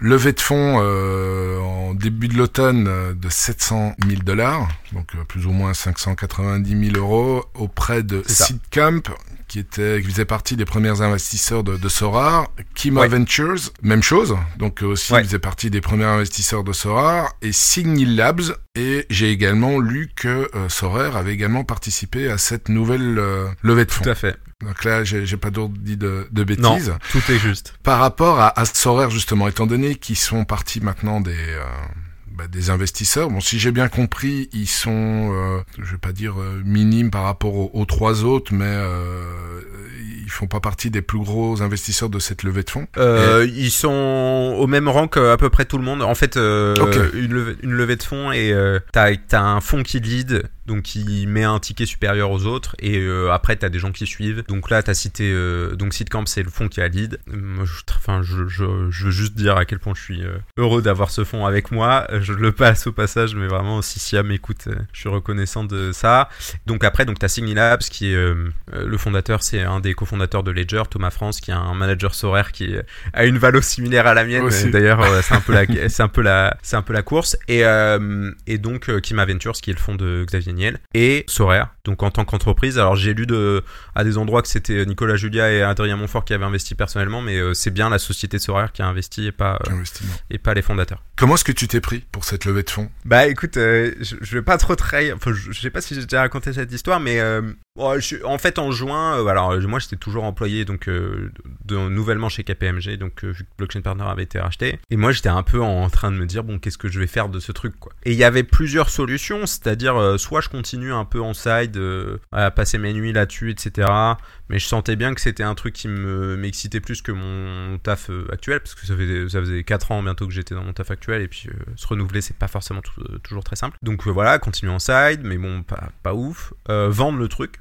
Enfin voilà, je me suis posé la question, j'ai demandé à des gens s'ils étaient intéressés, voir euh, le truc, voir comment ça fonctionnait. Euh, voilà, j'ai écouté, euh, je me suis posé la question et puis. Tu l'as suis- proposé à Sorare aussi Non non, je suis pas, je suis Non, pas allé proposer à Sorare. T'as juste réfléchi, c'est resté au stade. ouais. Non, non, mais j'ai écouté des gens qui pouvaient être intéressés et qui m'ont fait des plus ou moins des offres préliminaires. Mais voilà, je me suis dit en fait, ça, je, je peux aller tellement plus loin, je peux faire tellement des trucs un peu plus big avec ça. Ça, ça serait dommage de s'arrêter là. Et en parallèle, euh, j'ai mené des conversations avec des gens euh, justement pour faire une levée de fonds. Et donc vraiment, c'était euh, c'était une période compliquée euh, psychologiquement pour moi parce que euh, et à ce moment-là, j'ai rien release d'ailleurs sur ce rare data, c'était dramatique. Et parce que en fait, moi, je suis tout seul depuis le début. Alors aujourd'hui, j'ai une équipe et une- je suis trop content de mon équipe, mais ce que je veux dire, c'est qu'à ce moment-là, j'étais vraiment tout seul. Et c'est horrible de par, mais c'est vraiment compliqué mentalement de, tu vois, d'ingérer tous ces, toutes ces conversations-là, de prendre une décision euh, et, et d'être convaincu de ta décision.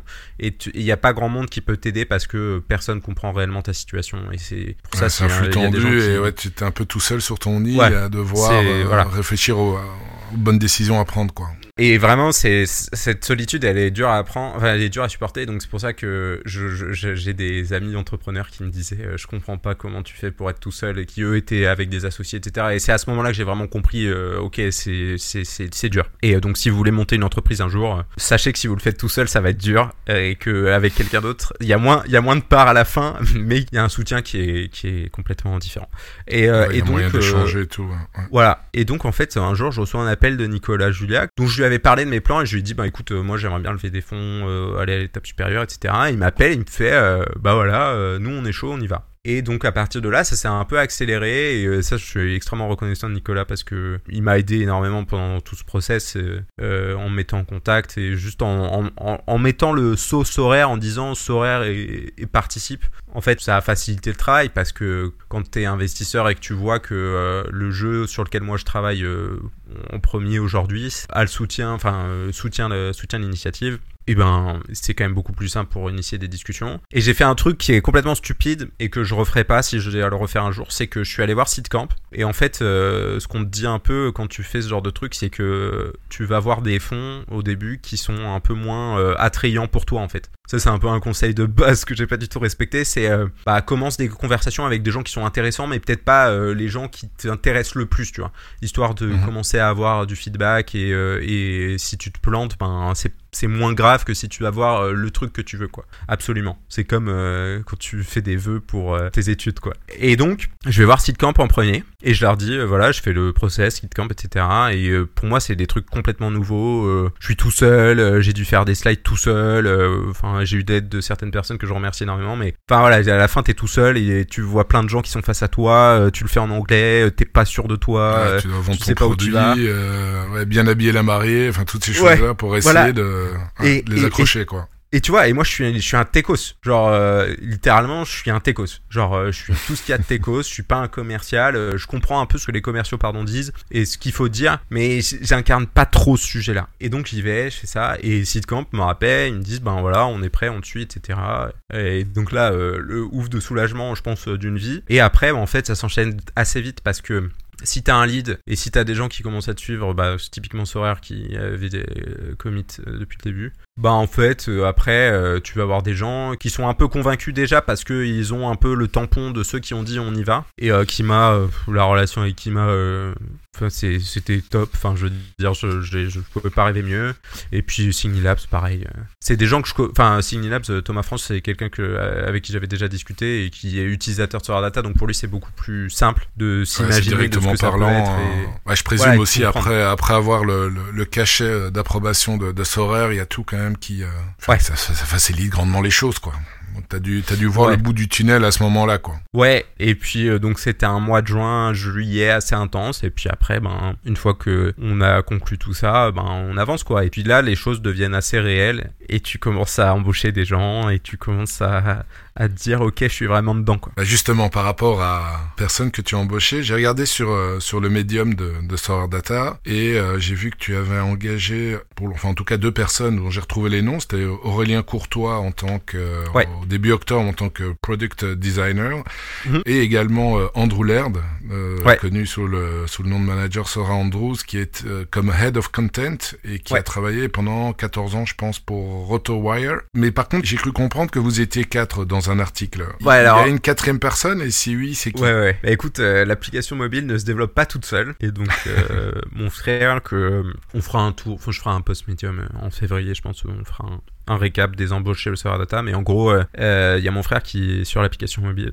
et qui fait un taf de ouf, qui a fait tout tout seul, enfin, tout, enfin toute l'application tout seul, et ça, c'est assez ouf. Et, et donc, euh, je, ça, je suis très content. Et donc, la V2 qui devrait sortir euh, ce mois-ci, on espère, et qui euh, intègre les auctions, les offres et les pages joueurs, donc toutes les données marquées pour scouter de votre téléphone. Et moi, je l'ai déjà sur mon téléphone, je, j'ai qu'une envie, c'est que ça sorte. Attends, en, bêta-testeur.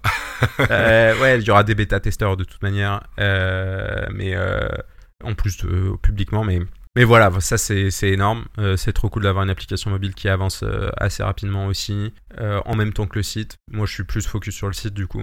Et il y a euh, Pap qui est sur Twitter, sur Pity aussi, PI 2 TI, et qui nous aide sur, qui est product owner en gros, et donc qui nous dit faites ça, faites pas ça, faites ça comme ça. Et donc Andrew sur la partie content, ben là vous, ça s'est bien accéléré ces derniers temps. la chaîne YouTube, les podcasts hebdomadaires avec des thèmes euh, le compte Twitter qui est animé avec des reviews des, des Game Week, etc. dans des Ouais, très, très infographies chouette, assez, euh, assez ouais. stylé. Ça, je suis très content aussi. C'est vraiment Et, euh, dynamique, c'est bien. et puis on espère faire la même chose mais en début de Game Week pour donner les clés pour les débuts de Game Week, etc. Et à tous ceux qui demandent, je veux voir ça sur le site. Je vous dis que vous ne le verrez pas sur le site avant un certain temps. En fait, je- j'explique juste pourquoi. C'est que je veux animer le compte Twitter et je veux que les gens euh, suivent Solar Data sur des médias différents que juste le site. Et moi, euh, en fait, euh, faire ça, ça me prendrait beaucoup de temps et je trouve pas que c'est une plus-value particulière sur le site à l'heure actuelle. Je préfère me concentrer sur d'autres choses. Et je trouve que c'est bien d'avoir des médiums, Twitter, aussi mail, ça devrait arriver un de ces quatre, pour que voilà, les, gens aient du contenu un peu de manière différente et pas que sur le site aussi. Voilà. Euh, et euh, Aurélien, Aurélien, euh, euh, indispensable aujourd'hui déjà euh, sur euh, bah, toute la partie graphisme, euh, identité de la marque, maquette du site, euh, tous les trucs que vous voyez sur Twitter, bah, c'est fait par lui. Tout ce que vous voyez comme logo, c'est fait par lui. Et toutes les améliorations, c'est lui qui les design au début. Ce qui bride un peu mon imagination, puisque si je veux faire une feature aujourd'hui, j'ai un peu envie d'avoir Aurélien avec moi.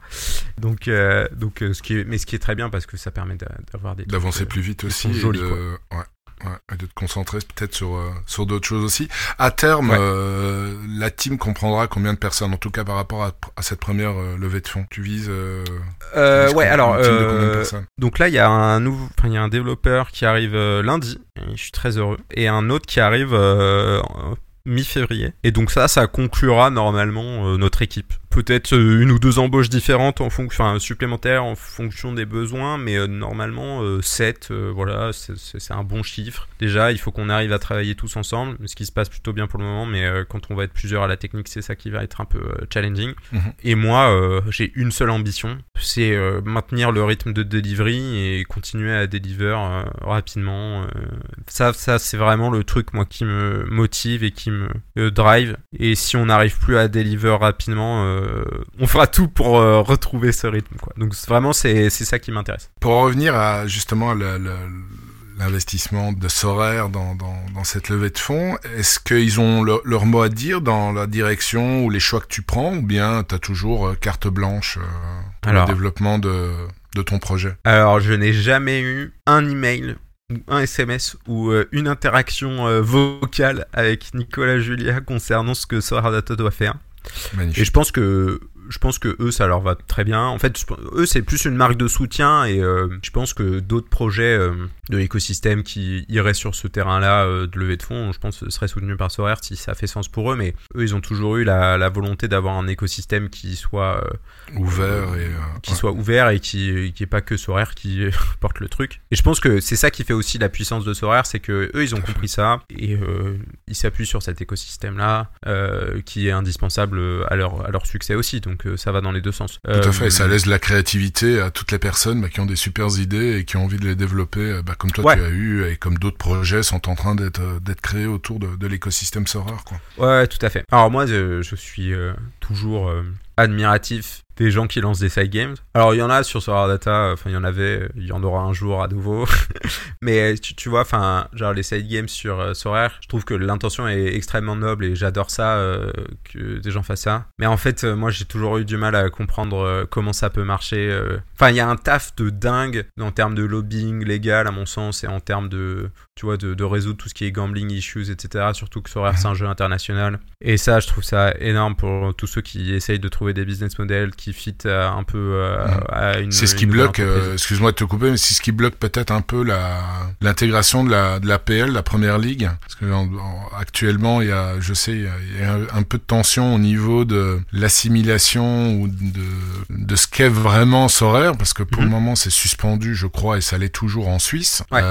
et en Angleterre, je sais que ça fait, ça, voilà, ça fait, ça fait du bruit. Je suis tombé sur un article où justement il y avait des interprétations qui allaient dans le sens où euh, bah ouais, Sorare serait euh, probablement considéré comme du gambling euh, en Angleterre. Je sais pas si ça si ça a une influence. Je devrais le poser à Nicolas Julia que j'espère un jour pouvoir inviter, hmm. savoir quels sont les éléments de blocage, si c'est ça ou bien non, si c'est carrément les négociations qui sont qui sont difficiles avec la première ligue. Je pense que tu pourras lui poser la question une fois qu'il aura signé parce que je sais pas s'il te le dira avant, mais clairement, mais moi tu vois, c'est pas un truc qui m'inquiète par dessus tout. Tu vois, genre s'il faut, ben ils achèteront des licences, de... enfin ils achèteront, enfin se démerderont pour avoir des licences de gambling. Et puis euh, et puis voilà, et puis on fera du KYC, c'est pas très grave hein, dans, dans l'absolu. Enfin moi c'est pas un truc qui me dérange euh, principalement. Tous ceux qui jouent sur Winamax ou Unibet ou je sais pas où. Euh, mm, Tout à fait. Il faut juste s'adapter à la législation de différents pays quoi. Voilà, il y a du taf et c'est pour ça que lever beaucoup d'argent c'est bien parce qu'il va falloir payer des avocats je pense. Exactement. donc donc voilà, mais à part ça, enfin Enfin voilà, c'est juste du temps supplémentaire à mon sens. Il faut pas être inquiet enfin, avec ça. Ils sont tous conscients de ça et ils arriveront à trouver, euh, bah, à trouver les solutions pour que tout le monde puisse y jouer dans les meilleures conditions. Tout à fait. Pour revenir à cette levée de fonds, voilà, s'il y a levée de fonds, ça veut dire que derrière il y a un business model Ouais. Aujourd'hui, euh, Solar Data est gratuit. Ouais. Euh, je présume qu'il y aura probablement une offre euh, premium euh, bientôt. Ouais. Voilà. Quel est le business model? Où va Solar Data? À quoi va servir cette levée de fonds? En dehors, évidemment, des engagements. parce que s'il y a investisseurs, ça veut dire qu'il y a un ROI qu'ils attendent en, en, retour. Donc, si tu peux nous, nous expliquer tout ça. Ah, mais oui. Alors, mais ça, c'est faut bien le dire, parce que j'ai l'impression que souvent les gens oublient. Comme des gens investissent, ils attendent de gagner de l'argent en retour et ils se disent, ah, mais ah, j'investis dans Solar Data, euh, c'est pour, euh, c'est pour, c'est du caritatif. Non, non. Euh, c'est des philanthropes, euh, mais ouais, ouais. ils seraient peut-être, ils rentreraient pas peut-être pas dans, dans ce milieu-là s'ils sont philanthropes à 100%. Exactement. Là, ils se sont dit, on a fait tellement d'argent avec Soraya, on peut bien mettre de l'argent pour Solar Data. non, non, non, non, bien évidemment. Je, pense qu'il faut contextualiser parce que euh, on, est sur un truc qui. Euh, alors, moi, je suis toujours preneur de gens qui me contredisent là-dessus, mais euh, ou qui me donnent des informations supplémentaires. Mais en fait, je je, crois pas qu'il y ait de jeux aujourd'hui qui existent où bah déjà tu peux faire de, enfin, tu peux gagner de l'argent comme Sorare. Mhm. Et en fait, tu vois, genre, moi, je joue à League of Legends par exemple. Et quand je joue à League of Legends, euh, pour ceux qui connaissent pas, en gros, tu dois sélectionner euh, une certaine euh, des sorts entre guillemets avant de rentrer dans ta partie. Et en fait, il y a des soreurs data-like, on va dire, des, des mhm. applications, des companion apps qui te permettent que tu les installes sur ton ordinateur et ça te choisit automatiquement euh, le truc le plus opti pour toi euh, en fonction de, de, ce que le, les gens font euh, dans le jeu. Et donc, ça, bah, en fait, moi, League of Legends, c'est un jeu que je paye quasiment pas, auquel je joue et puis j'adore, mais je paye pas, tu vois. Enfin, c'est du free-to-play. Et puis, si tu veux payer, tu t'achètes des skins, donc si tu as envie d'avoir des champions à des apparences différentes. Bref,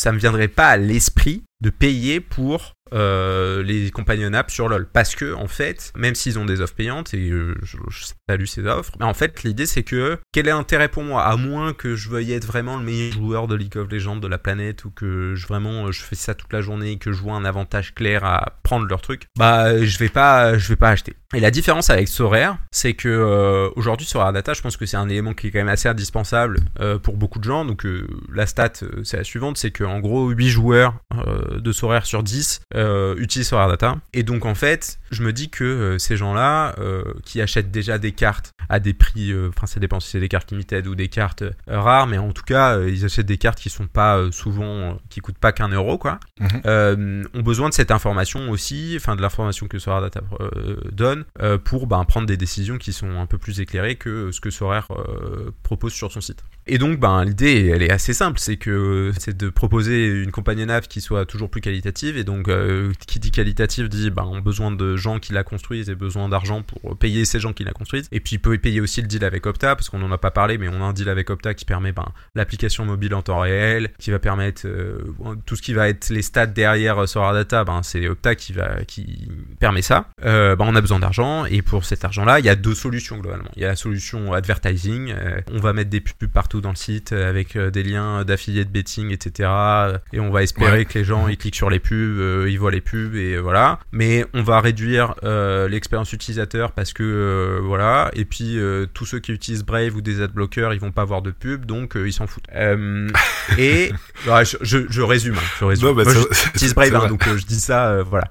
Et il y a le deuxième, euh, deuxième modèle, c'est un modèle à la souscription, en gros, où alors aujourd'hui c'est pas très clair, on va commencer à interroger nos utilisateurs là-dessus, mais bon, euh, voilà, je te donne mon intuition à l'heure actuelle, c'est différents types d'abonnements en fonction un peu de tes besoins sur Sorare, parce que en fait, euh, si t'es euh, adot, bah en fait, euh, tu dépenses, euh, je sais pas, 100 000 euros par an, euh, je dis un chiffre au hasard, mais en gros c'est un chiffre énorme. Euh, bon, que tu payes euh, 20 balles ou 30 balles par mois pour Sorare Data, tu t'en fiches. Ouais, c'est Par contre, si t'es quelqu'un qui fait de l'AR sur des limited et que t'achètes des cartes euh, à des euh, centièmes de centièmes DTR, bon, ben là, tu vas un peu regarder ton budget et t'as pas envie de payer euh, des milliers et des cents pour hard data. Donc voilà, avoir un peu euh, des catégories de pricing et d'offres différentes euh, en fonction de, en fonction de, de- du, type de joueur. Et un des principes, moi, qui me guide dans ce, challenge qui est la, la monétisation, c'est toujours rendre le truc accessible à n'importe qui gratuitement. C'est-à-dire que moi, j'ai aucun problème à ce qu'un utilisateur passe 4 heures sur mon site euh, pour aller trouver les informations dont il a besoin euh, en fouillant dans le site, euh, etc., en allant voir la donnée brute, euh, et après, lui, il se note de son côté, il fait ce qu'il veut, mais bref, qu'il puisse diguer la donnée, tu vois, et la trouver sans payer, j'ai aucun problème avec ça. Moi, ce que je veux, c'est ceux qui n'ont pas le temps, ou ceux qui veulent pas passer ces 4 heures-là, tout simplement, ben, leur donner accès à l'information agrégée directement. Et donc, euh, mettre derrière un paywall toutes les informations un peu... euh, ben, sur nous, on va apporter de la valeur ajoutée, c'est-à-dire, euh, j'ai- on n'a pas encore déterminé euh, tout, mais euh, il y a des trucs dans le line-up builder hein, qui vont passer dans, dans- derrière un paywall, des trucs derrière euh, dans les pages joueurs qui vont passer derrière un paywall, etc. Tout fait gagner du temps, globalement, est susceptible d'être derrière un paywall. Quoi, quoi, par exemple? T'as as déjà des idées ou tu peux, tu peux déjà en dire ou bien ça reste top non, secret bah, en fait, je pense que c'est trop tôt pour dire exactement ce qui va y être et ce qui va pas y être. Il peut y avoir des cas, newsfeeds aussi pour chaque joueur, des choses comme ça ou style euh, Non, mais ça, DNP, je suis- tiens il est positif euh, Covid, euh, comme c'est d'actualité. Non, alors, C'est plus En des fait, ça- euh, ouais. non, non, alors c'est des, des features et des data. Alors, on y arrivera hein, à être, à être bon sur les DNP, etc. Mais en fait, aujourd'hui, je crois pas trop dans ce qui existe à l'heure actuelle. Je pense que, euh, voilà, il y a, Thor qui va sortir le Sorare Club et je trouve que c'est extrêmement euh, euh, valuable ce qui, la, proposition de valeur, sur, surtout sur les DNP. Moi, je trouve que c'est très compliqué d'arriver à un truc qui fonctionne bien, déjà à cause de la deadline qui est le vendredi à midi ou le mardi à midi. Et c'est un truc un peu ingrat dans le sens où c'est un truc où les gens vont se plaindre beaucoup plus facilement parce qu'ils estiment qu'ils ont droit à une information qui est correcte. Alors oui, tout le monde a le droit à une information qui est correcte, mais si on l'a pas, on l'a pas, tu vois. Que... Surtout à midi. euh, voilà, avant c'était 17h, un truc comme ça. On Voilà. avait un peu plus d'infos. euh, juste avant le, le début du premier match. D'ailleurs, il y a pas mal de managers dans la communauté. Ça parle beaucoup. Ils voudraient bien qu'on déplace ça et, ah et oui, qu'on respecte un peu le sommeil des, des Américains aussi. qui doivent se lever en, en plein milieu de la nuit, même pas au début de la nuit pour, euh, pour faire leur line-up avant d'aller dormir. Ouais, ouais, bah alors eux ils le font, euh, ouais, ils le font tard le soir, euh, la veille, mais tu vois, ils ont encore moins d'infos que tout le monde. Tu vois, euh, Nantes fait sa conférence de presse sur les coups de 11h45 euh, le vendredi, et des fois t'as les infos qui sortent le temps que le mec pose la question, il est midi une et tu te dis ah ouais, Blas il joue Foutu. pas. T'es là, Exactement. et, là- et là, t'es bon. Et il y a tellement de trucs qui se passent le vendredi après-midi que bon, c'est un peu dommage. Bref, euh, moi je trouve que c'est ingrat comme taf dans le sens où euh, il y a plus de chances que les gens te plaignent parce que t'as pas trouvé le mec et que t'as pas trouvé le DNP parce que euh, c'est arrivé euh, trop tard ou que juste personne le savait. Voilà, moi je préfère euh, m'appuyer sur des sources existantes et pas trop investir du temps et de la main d'œuvre là-dedans à l'heure actuelle, mais on y arrivera et on fera un truc correct et on pourra s'appuyer sur d'autres services si ça fait sens. Mais non, non, tu vois, enfin aujourd'hui, je comprends que tout le monde se dit que ce qu'il y a sur Solar Data, ça devrait rester gratuit, etc. Parce qu'ils l'ont aujourd'hui, mais il y a de la valeur ajoutée qui est assez dingue, juste sur l'agrégation de prix, sur le line-up builder. Enfin, aujourd'hui, sur le line-up builder, tu peux quand même voir euh, l'opponent score qui est assez intéressant, mais tu peux voir les codes, tu peux voir euh, tous les scores euh, des personnes. Justement une question à te poser par rapport à line-up builder. Mais vas-y, je te Ouais, laisse. mais donc, mais donc, ce que je veux dire, c'est que à la fin, tu vois, le line-up builder, ça te permet de gagner du temps par rapport à est-ce que tu dois aller voir pour chaque joueur, est-ce que ce joueur il va jouer contre telle équipe, est-ce que cette équipe elle est favorite, est-ce que ce Mhm. joueur, enfin, est-ce que cette équipe elle score bien contre euh, cette équipe ou pas. Tu vois, voilà, tout ça, euh, si tu veux le faire toi-même, ben, pour chaque joueur, ça prend énormément de temps. Et donc. Donc nous, typiquement, c'est ce genre de, features qui te permet de gagner du temps, qui est susceptible de passer derrière un paywall. Mais tu vois, ben si tu veux aller voir euh, tous les prix des dernières enchères de Lionel Messi, normalement, euh, il y aura rien qui te qui te t'empêchera de le faire et d'aller voir tous les prix, etc. Mais probablement, il y aura euh, un paywall derrière certaines métriques qui seront genre ben, le prix sur trois jours, peut-être qu'il sera derrière un paywall. En tout cas, ça, tu vois, c'est des trucs sur lesquels on est en train de réfléchir, sur lesquels euh, on va prendre le temps de la réflexion, on va interroger les gens, euh, savoir euh, ce qui est un peu le plus... Ce qui serait peut-être prêt à, pa- à payer comme, comme Ouais. features. Alors prêt à payer, oui, d'une certaine manière, mais aussi ce qu'ils utilisent le plus. Aussi, on va analyser toutes les données de trafic qu'on a, ce qui est le plus utilisé, et ce qui semble avoir le plus de valeur pour les gens, etc. Et puis, il faut pas oublier que Solar Data, c'est aussi maintenant une application mobile qui reste une- en, toute vraisemblance gratuite. Donc, euh, donc voilà, il y y y a une myriade de, de services qu'on compte proposer qui resteront gratuits, mais, euh, mais certaines killer features qui seront payantes parce que euh, on a envie que aussi euh, on puisse faire évoluer la plateforme et, qu'on soit rentable pour pouvoir aller encore plus loin aussi. hein. Si les gens nous, juste payer pour Solar Data, ça sera pas juste euh, payer pour un service, ça sera aussi nous soutenir et nous permettre d'aller plus loin et de provide un, un service toujours de, de, de qualité. Donc voilà, ça sera. J'ai un calendrier en tête euh, pour Ouais, la ouais. sortie. euh, Ouais, ouais. On va dire que euh, là, à la fin de ce trimestre, ça serait bien qu'on y soit. Ouais. Donc, euh, euh, moins de trois mois, quoi. Voilà, dans, dans ce trimestre-là, si on n'y est pas fin mars, c'est pas grave. Moi, je veux pas qu'on soit à deux doigts de release et qu'on se dise ah non, je suis pas sûr de moi ou euh, enfin qu'on ne soit pas sûr de nous ou euh, on pense pas que ce soit opti. Si on doit délayer, on délayera. Euh, Ouais, c'est un timing qui te semble juste réaliste par rapport à, Ouais, la, voilà. à la progression des choses, quoi. mm, exactement. Bien, bien, bien. Par rapport au line-up builder, justement, euh, je reçois régulièrement des questions. C'est vrai que le- le- l'ajout de la de la mention de la cote euh, Unibet pour chaque match, c'est vraiment un gros gain de temps parce que moi perso, euh, auparavant, bah, j'avais aussi un site euh, de betting, même si je je bette pas avec les différentes cotes Mm. parmi les différents outils ou sources que j'utilisais pour pour composer mes équipes. Il y a par contre un pourcentage, pourcentage pic et pourcentage div. Est-ce que tu pourrais Ouais. expliquer exactement ce que c'est euh, Yes. Comme ça, les auditeurs la- vraiment la bonne information à ce sujet? Ouais, non, mais ça me fait rire parce que Aurélien va dire euh, il faut qu'on mette un over dessus. euh, Les gens ils nous posent la question tout le temps. donc on va faire ça. Donc voilà. Euh, mais non, mais je vais répondre. Et puis je en préciserai euh, hop aussi parce que c'est intéressant. Donc peak percentage, c'est en gros sur toutes les cartes disponibles de ce joueur dans cette rareté, combien sont alignés en SO5 chaque semaine quand ce joueur joue? C'est et la, et Ah la- oui. Quand ce joueur de- joue. de taille c'est quand ce joueur joue. C'est-à-dire que euh, voilà, si le mec est blessé pendant 3 mois, ben euh, s'il y a des gens qui le jouent, ça affectera pas son peak percentage. Mais en gros, quand ce joueur a joué au moins une minute dans le match de la game week, on va regarder, on va dire ok, il a été pick à 30%. Et donc ça c'est une moyenne sur euh, je pense les 15 dernières game week, un truc comme ça. Et div percentage, c'est combien pour cent des cartes de ce joueur dans cette rareté qui ont été sélectionnées ont été sélectionnées dans cette division? Donc là, tu vois, Mhm. typiquement, je suis devant euh, Awaziem qui est en All-Star Limited. Donc j'ai la, la Limited d'Awaziem qui est un défenseur qui joue en Turquie. Et donc son peak percentage c'est 80%. Donc ça veut dire que 80% de ces Limited sont joués chaque semaine quand il joue au moins une minute. Et que 54% de ces cartes-là, donc qui sont jouées, elles sont alignées en All-Star Limited. C'est clair. Et donc pourquoi alors et, je- je, conclus sur pourquoi c'est intéressant, c'est que est-ce que tu veux aller avec la foule ou contre la foule. C'est-à-dire que, alors le peak percentage, ça veut dire, ok, ce joueur, il est probablement fort parce que les gens disent qu'il est fort. Ça, c'est une, indi- une indication.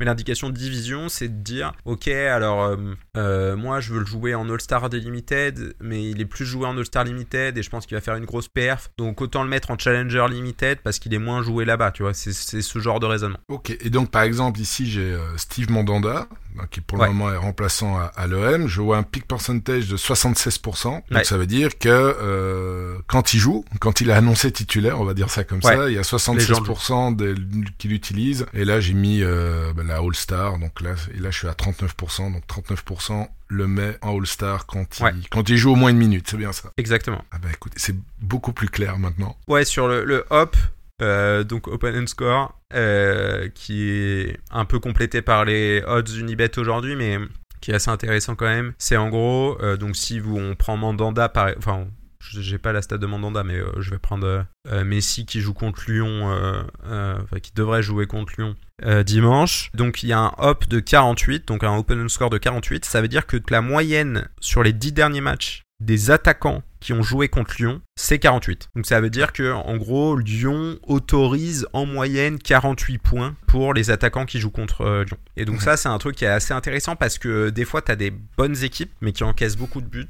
ou tu as des bonnes équipes, euh, ben voilà, qui, euh, je sais pas, euh, concèdent beaucoup de tirs euh, cadrés, par exemple.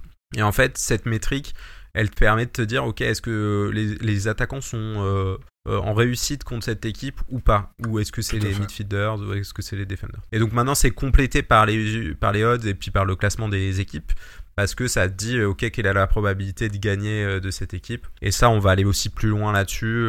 Je veux apporter des cotes sur les clean sheets, les cotes sur les scores exacts, les cotes sur est-ce que ce joueur va marquer, etc. Super. Et le Power Adjusted Scores, comme Hmm. ça on. Alors en fait ça c'est c'est très simple, c'est que si tu cliques dessus normalement tu vas voir que les scores vont changer et en fait ça s'adapte au power de ta carte. Donc en fait ce que tu vas avoir c'est avec le bonus. euh, le, le L5, L15 et même si tu affiches tous les scores, tous les scores mais en fait de la carte et pas que du joueur. Euh, et en fait ça c'est intéressant si tu veux comparer des rares ou des super rares ou même des rares entre elles parce que si tu as une super rare qui est euh, avec très peu d'XP, une rare avec beaucoup d'XP euh, mais une super rare un peu inférieure à la rare, bah en fait ça va te permettre de savoir est-ce que je dois jouer la super rare un peu moins expérimentée ou la rare qui est expérimentée en fonction des scores qu'ils font. Donc ça c'est pour les joueurs euh, qui ont des calls à faire sur euh, différentes XP. J'ai euh, deux petites. enfin, c'est peut-être prévu hein, dans, dans ton projet de développement au niveau du line-up builder. Ouais. Moi, en tant que manager perso, je trouverais intéressant d'ajouter deux fonctions. La première, c'est les dernières confrontations entre les deux équipes. Mhm. Moi, c'est très très intéressant de, de voir qu'il y a ouais, deux équipes qui marquent beaucoup les unes contre les autres. Enfin, je sais pas, je prends un Real Madrid-Barcelone, j'ai pas la statistique devant moi, ou, ou un Bayern-Dortmund. Là, ça score vraiment Ouais. pas mal. C'est intéressant d'avoir cette indication-là, je trouve. Moi, j'utilise un, un autre site. Euh, pas le nommer, c'est Flashscore, euh, qui me permet de, Ouais. de regarder vraiment les confrontations directes. Et une deuxième fonction, c'est le score du joueur euh, concerné lors de ces confrontations. Évidemment, euh, s'il Mhm. est dans le club depuis euh, depuis au moins un match, hein, s'il vient d'être transféré, Ouais. évidemment, on n'aura pas cette donnée-là. Quoique s'il reste dans le même championnat, il pourra avoir les statistiques, mais bon, ça devient plus compliqué. Mais est-ce que ce sont deux deux choses que qui pourraient être envisagées Ouais alors euh, envisager euh, largement mais euh, Est-ce que tu trouves ça intéressant d'abord? Moi, on m'a beaucoup parlé de ça. Et alors après, euh, j'essaye de d'implémenter ce que les gens me disent d'implémenter, mais j'ai- en fait, je trouve cette euh, information. Euh, par rapport- alors, je vais te dire les choses franchement, hein, et je, je pense que ça relève plus de la superstition que de la réelle statistique, dans le sens où, euh, pour moi, c'est pas parce que Lyon en 2021 a battu Paris que aujourd'hui, il y a, enfin, tu vois, le contexte a énormément changé. Bien sûr, et par que, rapport au transfert, des choses comme et ça. Voilà. Et tu vois, en fait, euh, après, moi, j'ai pas de, j'ai pas de problème à si euh, tout le monde me dit, euh, t'es con, euh, t'as tort, euh, mets la donnée et tais-toi, ben je la mettrai, il n'y a pas de souci, a pas de souci là-dessus. Mais tu vois, j'ai toujours eu un peu de mal avec ça. Et puis, sans te cacher un truc, c'est que techniquement, avant Opta, c'était très compliqué. Et euh, maintenant qu'on a toutes les stats Opta et un historique assez conséquent quand même de match, c'est beaucoup plus simple pour nous de le faire. Mais euh, il y a toujours un sujet euh, assez important pour moi, c'est que j'ai envie que les pages elles chargent vite. Et quand je vais chercher des informations comme ça, il faut que je m'assure que l'information que je montre elle est chargée assez rapidement. Et donc après c'est de l'optimisation. Bon là je te, je te raconte mes problèmes, je te raconte un peu ma vie, mais voilà c'est un, c'est un peu l'idée, c'est que faut que je le fasse d'une manière correcte. Et maintenant petit pro tip, si tu veux euh, voir les performances des joueurs entre guillemets euh, détaillées, si tu euh, fais show L- L15 scores, donc euh, si tu regardes les scores en- sur les 15 derniers matchs, Mhm. euh, tu peux cliquer sur un score et il te montre euh, le détail des, du score. Je dis ça parce que ça. Mais, mais pour être tout à fait franc par rapport aux, aux deux, aux deux remarques là, euh, pour les deux fonctions, moi j'y croyais pas du tout, comme toi. Mais alors je dis, moi je m'en fous, une année c'est pas l'autre, tu peux avoir un changement de coach, il y a des transferts. euh, Si Ouais. on prend par exemple, euh, je prends un exemple concret de l'Inter de Milan euh, en ce début de saison-ci, l'année passée bah, ils cartonnaient tout, ils étaient champions. Euh, changement de coach, Conte qui part, euh, Inzaghi qui arrive, euh, les premiers matchs l'Inter clairement galérait, et puis tout d'un coup, euh, bah, la sauce a commencé à prendre, et puis euh, de nouveau il, il joue très très bien. Donc il y a tellement de facteurs qui rentrent en jeu, mais ce sont des des, hum, bah, des autres managers avec qui j'échange régulièrement et qui sont beaucoup dans le monde des paris, et pour eux c'était euh, vraiment très très important de euh, regarder les dernières confrontations directes entre les équipes. Et puis je dois dire, j'aime pas avoir tort, mais je dois dire que c'était de temps en temps quand même assez euh, assez impressionnant de voir que deux équipes qui ont l'habitude de scorer ou de pas scorer, ben, est-ce que je fais plus attention à ça qu'à l'inverse? Mais j'ai l'impression effectivement qu'il y a une certaine tendance qui se dessine, euh, même pour des euh, quand des équipes qui vont vraiment très très mal, tu vois que euh, quand ils jouent Mm. contre une, une autre équipe la saison d'après euh, qui est euh, dans le championnat très forte, eh ben tu vois quand même que c'est quand même assez équilibré. Évidemment pas tout le temps parce que sinon ça serait trop prédictible, mais voilà, il y a une certaine tendance qui se dessine, donc j'y prête un peu plus attention maintenant qu'avant quoi. Écoute, je vais y réfléchir. Bon, après, euh, tu vois, euh, moi, je suis quelqu'un qui... euh, j'ai- J'aime beaucoup écouter ceux qui en savent plus que moi, tu vois. Et je pense que ceux qui parient et qui en font leur métier, ou, ou au moins un hobby important, ils savent de quoi ils parlent. Donc, euh, au final, euh, ce horaire a un lien avec le gambling assez évident. S'il y a des gens qui utilisent ces informations et ça leur permet d'être meilleurs, bah, moi, ça me va. hein. Moi, je, moi, je demande qu'à avoir tort. Et si tout le monde me dit... ou si des gens euh, érudits me disent que cette information est importante, aucun problème avec ça. Mais tu vois, j'ai tendance à me dire que euh, les, les odds Unibet, en fait, elles price déjà ça. Ouais. Donc en fait, bah, et c'est pour ça, et euh, en fait, euh, Quand un t'auras truc assez- euh, quand mis les pourcentages de clean sheet comme, t'as- Voilà. comme tu l'as dit tout Exactement. à l'heure, ça clairement ça en tiendra compte, c'est- clair. Exactement. Ouais, Mais en fait, tu vois, ce, ce que je me rends compte aussi, ce dont je me rends compte, pardon, c'est les gens, ont- je sais pas s'ils réalisent vraiment que tout est pricé par, euh, parce que tu vois, pour moi, le open and score, c'est la, c'est la data, euh, c'est pas la master data, mais un peu parce que euh, en réalité, euh, tu vas prendre les 10 derniers matchs. Bon, c'est pas la même équipe, bien évidemment, qui est en face, mais en gros, ça te donne une tendance quand même. Est-ce qu'ils ils autorisent des points aux, aux attaquants, aux midfielders ou aux defenders C'est quand même un bon truc. Et tu vois il y a des gens qui vont vouloir avoir une stat en particulier en détail plutôt que cette opponent score là mais en fait pour moi ça rassemble déjà tellement tout à la fois que ça, ça price un peu tout entre guillemets. Et pour moi les codes c'est pareil. C'est que en fait ils disent que Paris va gagner à 54% c'est que ils prennent déjà euh, tout en compte. Parce que les mecs ils sont là ils doivent gagner de l'argent avec leur cote et que si c'est leur métier quoi. Mais du coup euh, j'ai pas de mal non plus à ajouter des stats qui sont un peu différentes et qui sont un peu plus détaillées et qui paraissent peut-être pour certains euh, inutiles et pour d'autres euh, extrêmement importantes. Et maintenant qu'on a les historiques je peux te sortir le score de, de Neymar euh, contre Lyon euh, sur les quatre dernières confrontations clair, si tu veux. Tu verras que ce sera zéro. C'est facile. je sais rien, mais. Mais, mais voilà, mais je, je, prends bonne note et je, je te garantis rien, mais peut-être qu'un jour tu rafraîchiras ta page et tu verras ça. Pour terminer le, euh, le sujet, euh, est-ce que toi tu utilises le line-up builder quand tu fais euh, tes teams Ah, bah C'est-à-dire, là- est-ce que tu suis ça à la lettre? Est-ce qu'il y a déjà eu des tests par rapport à ça? Est-ce qu'il y a un manager qui, pendant une, deux, trois, quatre game week, a suivi euh, les recommandations euh, par rapport aux différentes datas du, du line-up builder pour composer ses équipes? Alors, j'adore ce sujet parce que je, mon ami The Noob est un fervent euh, opposant au line-up builder. Euh, et mais j'adore ce sujet parce que moi, j'ai, bon, moi en fait, euh, et tu vois là où je suis un peu, la question où je, où je suis un peu en désaccord, c'est Line-up Builder ne recommande rien. Le Line-up Builder te donne des informations. Alors oui, il y a des trucs en Ouais, c'est des VR, indications, quoi.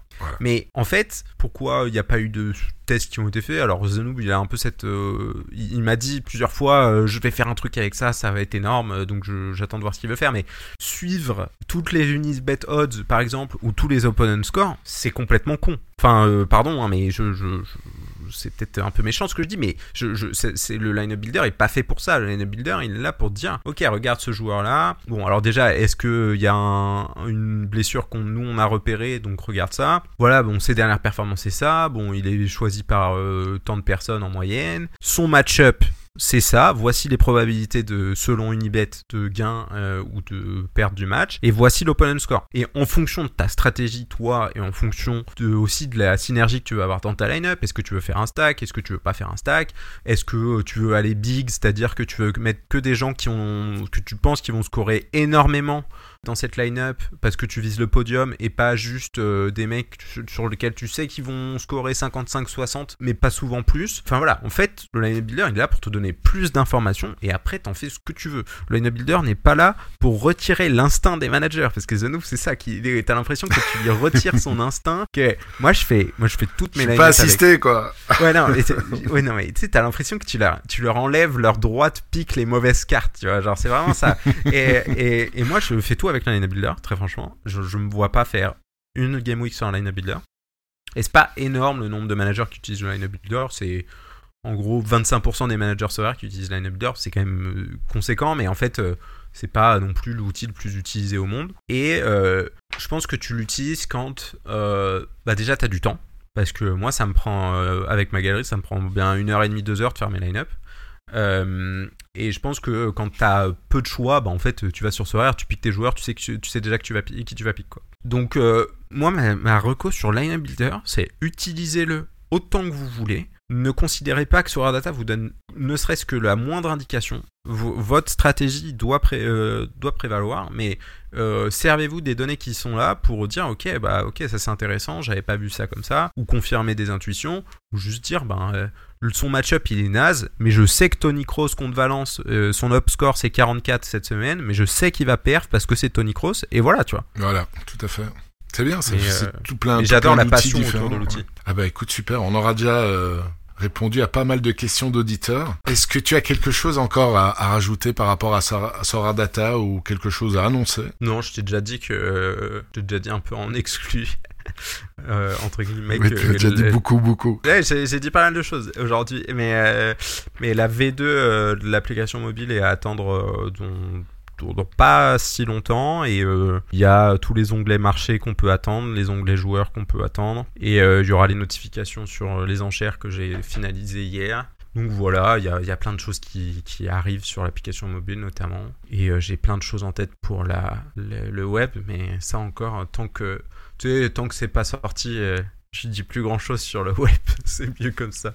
Non, mais c'est vrai que la- l'application mobile, c'est super important et je présume aussi que, que Sora attend aussi euh, le lancement de leur application mobile avant, avant le lancement de plan marketing. En tout cas, c'est ce que j'avais lu euh, il y a quelques mois dans une, dans une AME de, de Nicolas Julia. Euh, écoute, merci Maxime pour toutes ces, toutes ces informations. Je vais passer à la, à la rubrique suivante qui est, entre guillemets, ma rubrique analyse.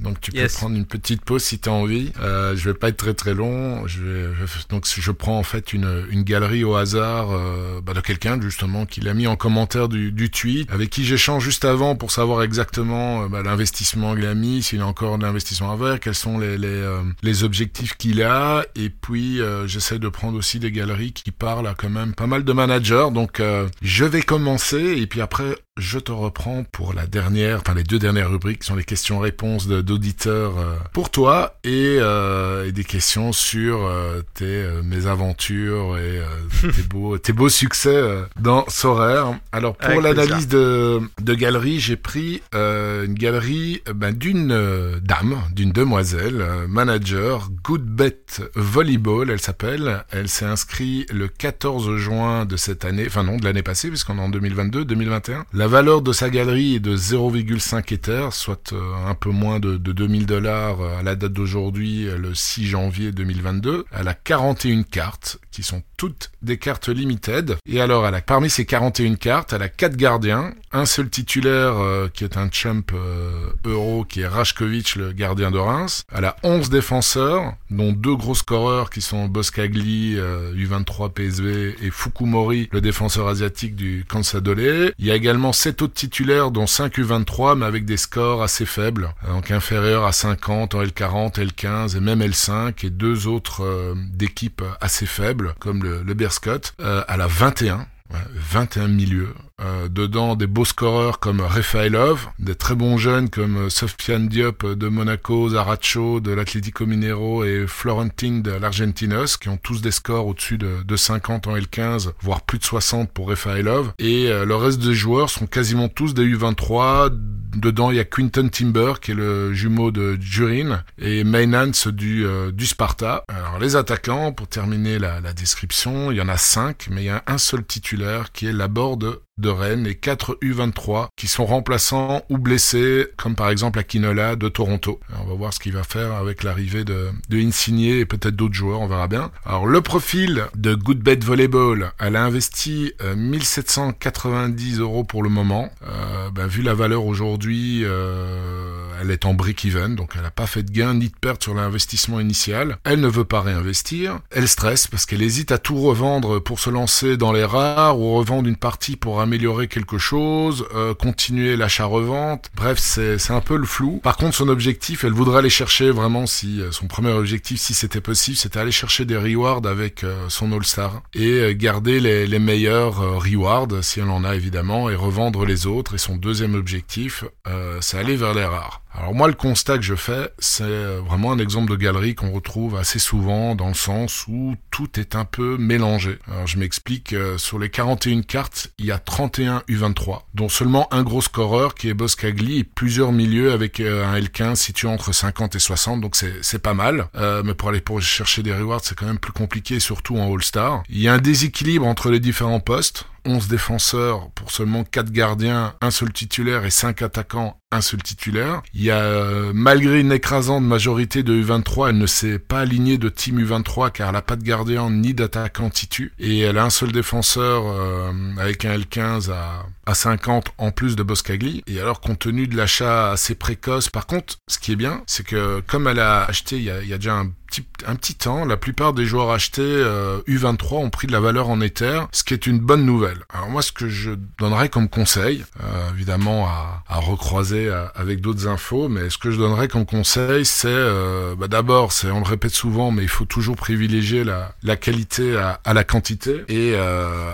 à sa place pour réaliser son objectif de gagner des rewards tout en gardant un œil sur euh, des allers-retours, je garderai les bons scoreurs et les U23 à gros potentiel qui jouent et qui scorent pas mal et je vendrai les jeunes avec les plus-values parce qu'il y en a vraiment pas mal euh, qui ont pris de la valeur en Ether. Alors parmi les joueurs à garder, euh, je garderai évidemment Rajkovic parce que c'est le seul gardien titulaire et éventuellement Mandanda aussi qu'elle a si jamais on est en plein mercato donc si jamais elle est transférée ça pourrait être une très bonne nouvelle. Boskagli et Fukumori en défenseur c'est certain aussi et puis en milieu Refailov, Diop, euh, Quinton Timber aussi qui monte en puissance à Utrecht et Zaracho aussi qui a fait une belle saison surtout une super fin de saison avec l'Etico Minero qui devrait prendre encore plus de stature la, saison prochaine et en attaquant bah là que la board. Donc je vendrai quand même les autres et avec le produit des ventes, je prendrai des valeurs sûres avec des gros L15, L40, même d'un certain âge. Je suis un fervent défenseur des vieux euh, parce qu'ils sont assez constants dans leur scoring et c'est vraiment des valeurs sûres. À partir du moment où ils se blessent pas, quand ils se blessent, ben ils mettent plus de temps qu'un jeune avant, en général avant de revenir. Mais l'objectif c'est vraiment de renforcer la, la All-Star et optimiser ses chances de, de viser des belles places. Et ensuite il y a la place pour créer une deuxième équipe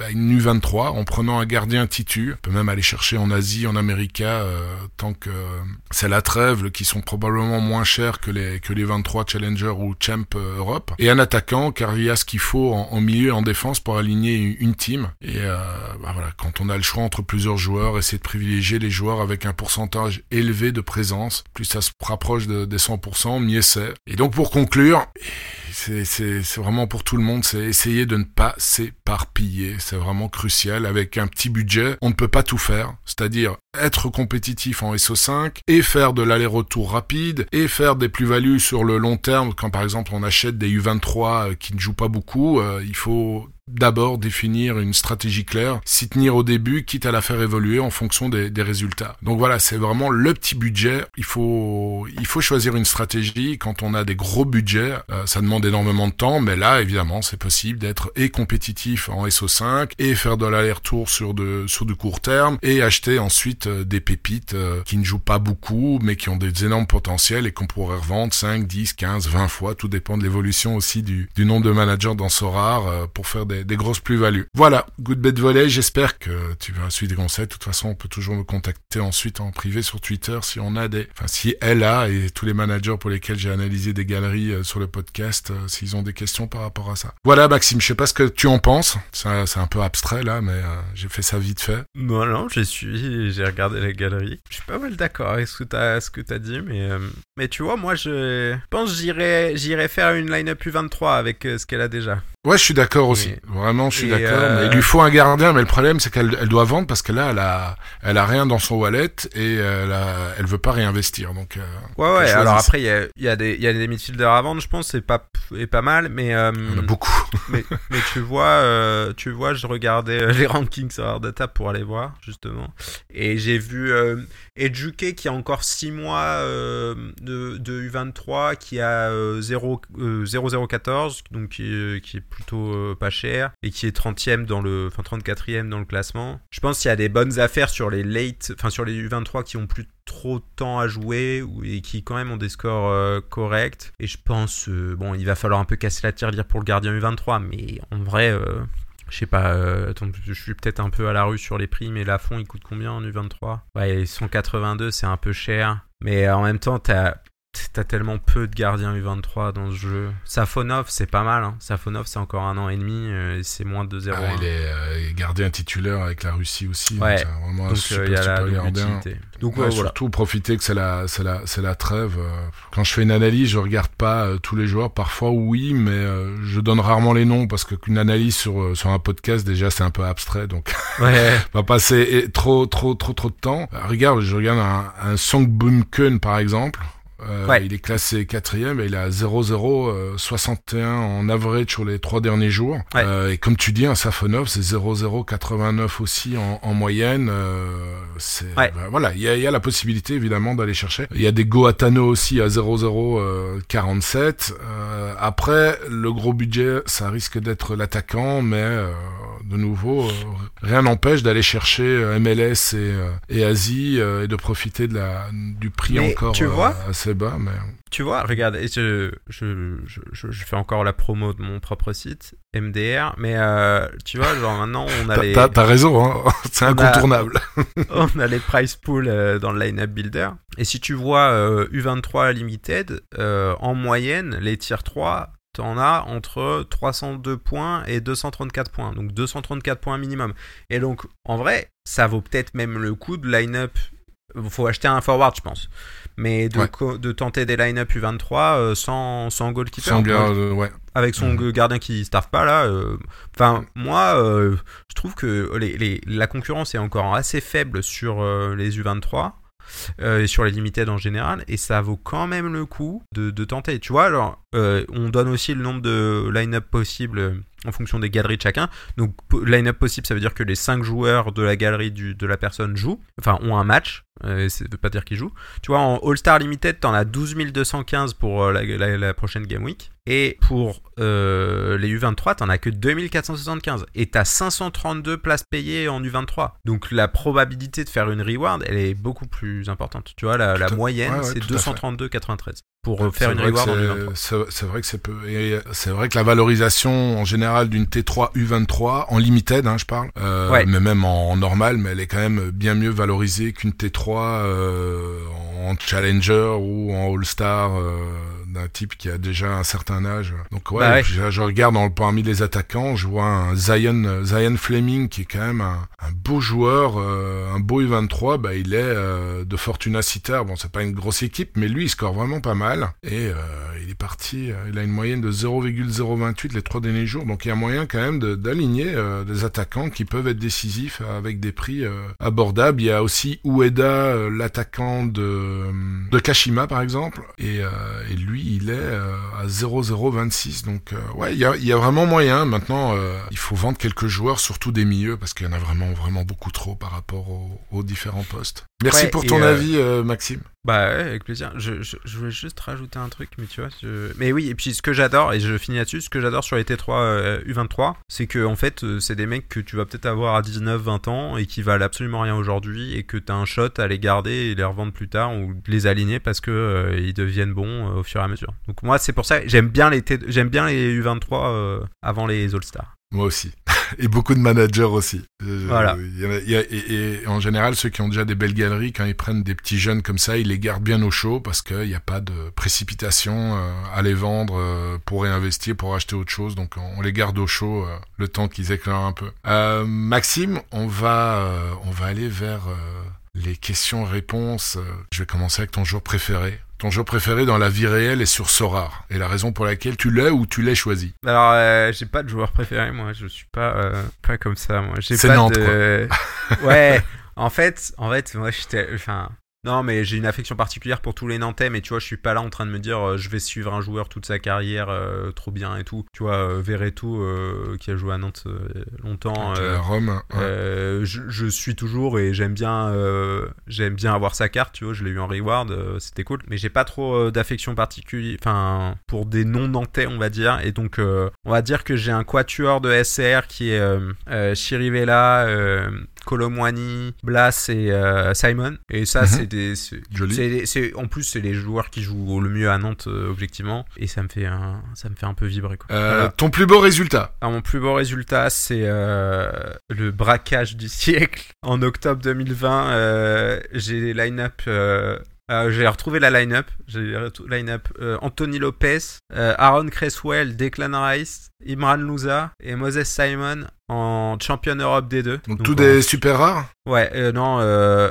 euh, Lopez était en rare, j'ai pas rare, en super rare. Et en fait, ça a fini premier de donc de super rare, de championnat Europe super rare, Énorme. parce que euh, Napoli Juventus avait été reporté. Tu sais, c'était le match où le Juventus était allé sur le terrain et pas Napoli à cause du Covid. Enfin bref, à l'époque, Naples et la Juventus avaient tellement d'influence dans ces divisions-là que ben ça a eu beaucoup d'influence sur toutes les line-up. Et euh, Cresswell a fait 100, et même les autres avaient pas des scores ouf, mais à part ça, bon, ça m'a un peu euh, carry de la line-up. Et donc, euh, j'ai gagné Joaquin Correa, qui joue à l'Inter maintenant, Ouais. euh, en unique, puisque c'était l'époque où il distribuait des uniques en, en D2. Waouh. Et ça, ouais, j'ai pas de. J'ai pas de. Un magnifique alignement de planètes. Ouais, ouais. T'es- Tu vois, c'est pour ça que je disais tout à l'heure, c'est la cour des miracles, mais là, en, en SR, parce que euh, j'ai pas de grosses SR fondamentalement, et euh, ou sinon je les joue en D3 de toute manière. Et quand ça, ça- bah, quand ça s'aligne, c'est c'est trop beau, quoi. Ah, je savais pas. euh, Enfin, je savais pas. Je sais pas quand ils ont changé ça, mais gagner une unique quand t'es premier de, de D2, c'est quand même topissime, quoi. Ouais, c'était des T2 uniques, et je trouvais ça une très belle mécanique, et ils ont arrêté ça, euh, je sais pas, il y a peut-être un an, un truc comme ça. Et Mhm. depuis, euh, tu peux plus gagner d'unique en SO5, et je trouve ça un peu dommage d'ailleurs. Ouais, tout à fait. Il y en a pas mal qui, euh, enfin, on fait confiance à Sorer. Je pense, jusqu'à présent, euh, ils ont toujours été à l'écoute de la communauté. Et c'est vrai que les- il y a beaucoup de d'appels du pied pour euh, rebooster, et redonner euh, un intérêt à, à la D2, parce que là, euh, aujourd'hui, il y en a beaucoup qui alignent, euh, qui alignent leurs plus belles essais en, en D3, malgré euh, malgré le, le magnifique travail qu'a fait euh, Ouais. ton collègue Andrew Laird et qui est dernièrement qui a montré que euh, il y a moyen de, de taper des, des très belles places euh, en D3 surtout All-Star sans sans SR quoi. Eh, exactement. Et ça, c'est un truc que j'ai dit euh, à quelques reprises sur, euh, d'anciens podcasts différents. Et, euh, et on n'avait jamais fait le travail un peu deep de, d'aller voir vraiment la donnée et voir ce que ça donnait. Et là, si vous n'avez pas vu la vidéo, elle est sur YouTube, le YouTube de Sora Data. euh, allez, allez jeter un œil parce que ça va vous faire réfléchir sur est-ce que vous voulez jouer le palier ou est-ce que vous voulez jouer la reward, la T1 ou la T2 en, en Rare Pro. Tout à fait. Ta plus belle récompense, bon, je présume que c'est Joaquin Correa unique. Euh, si tu devais en choisir une autre Bah, Tony Cross. Et, alors, je vais te dire un truc, je me suis demandé, euh, j'ai un peu réfléchi pour ça, mais en fait, je me suis dit, ces rewards-là, je me souviens comment je les ai ouvertes et où j'étais quand je les ai ouvertes. Et je me suis dit, si je me souviens de ça, c'est que ça m'a suffisamment marqué. Et puis euh, Tony Cross, euh... ah, c'est dingue, hein, mais c'est vraiment, je me souviens de quand j'ai ouvert le truc et où j'étais. Et Tony Cross, euh, le snowball, il était tellement, enfin, je, j'ai pas, j'ai pas trop regardé, mais bon là, il est à 83 d'L5 et 79 de L15. il est juste monstrueux.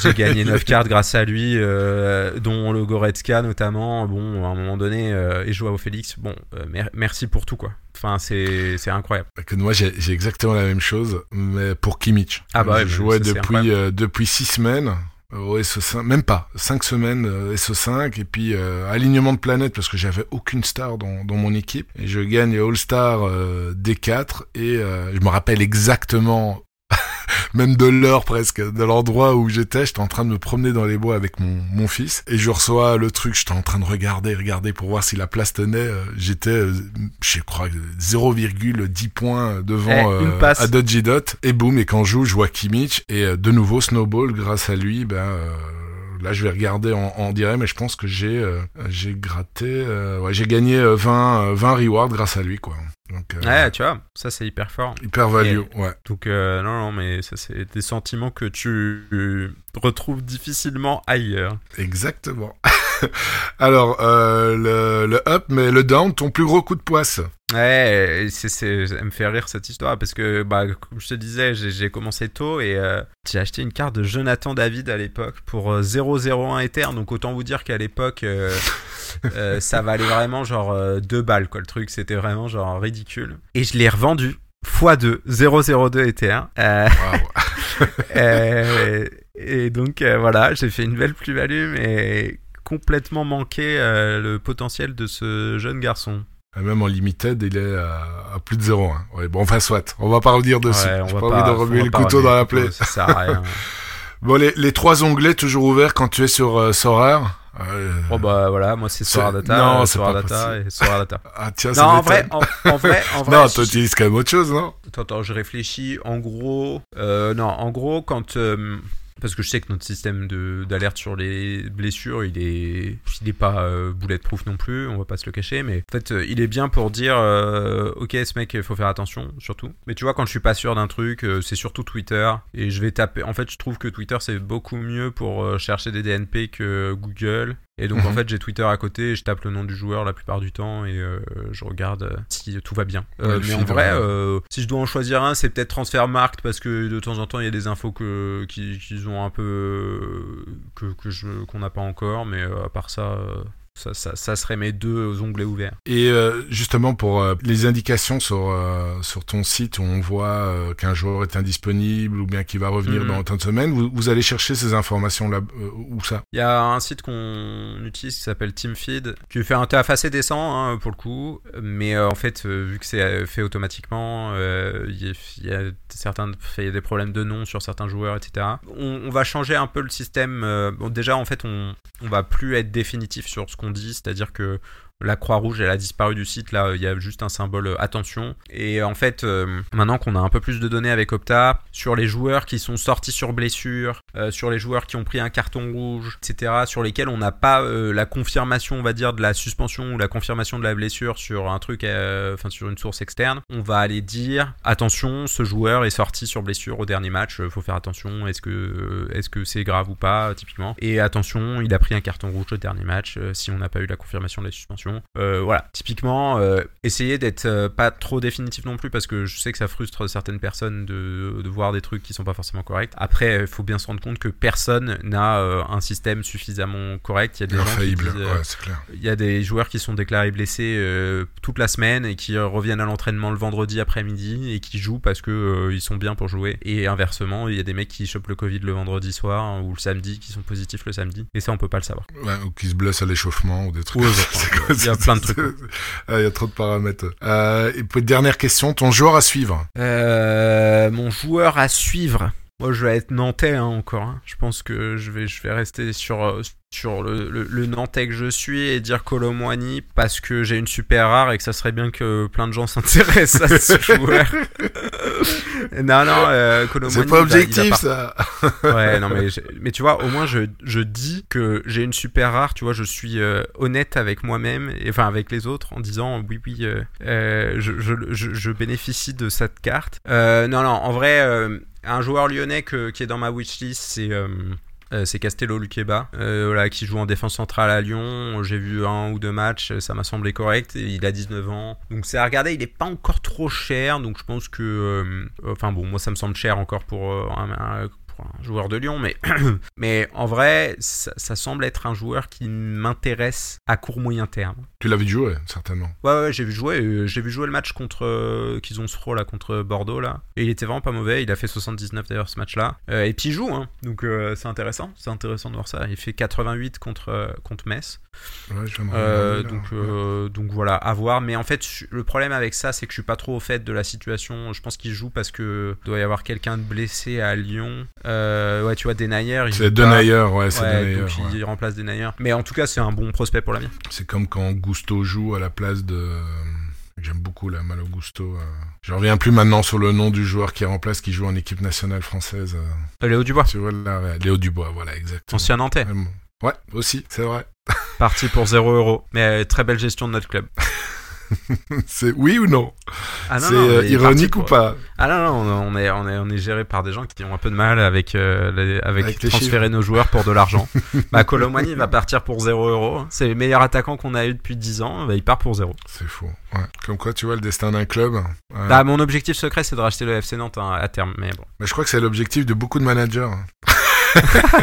de Sorare. Moi, j'ai des, des, des gars qui disent, ouais, mais dis franchement, t'as pas envie de racheter, euh, tiens, tous les managers de Synthé euh, qui sont pour Synthé se mettent ensemble, vendent leur galerie, on rachète le club. J'ai ouais, à mon avis, vu de la situation, il serait qu'il doit pas coûter trop trop cher. Bon, c'est un peu que je suis mauvaise langue. Ah, en Ligue 2, ça coûtera moins cher qu'en Ligue 1. ouais. Euh, Ouais, voilà, ça, ça, c'est encore pire, ça, comme mauvaise.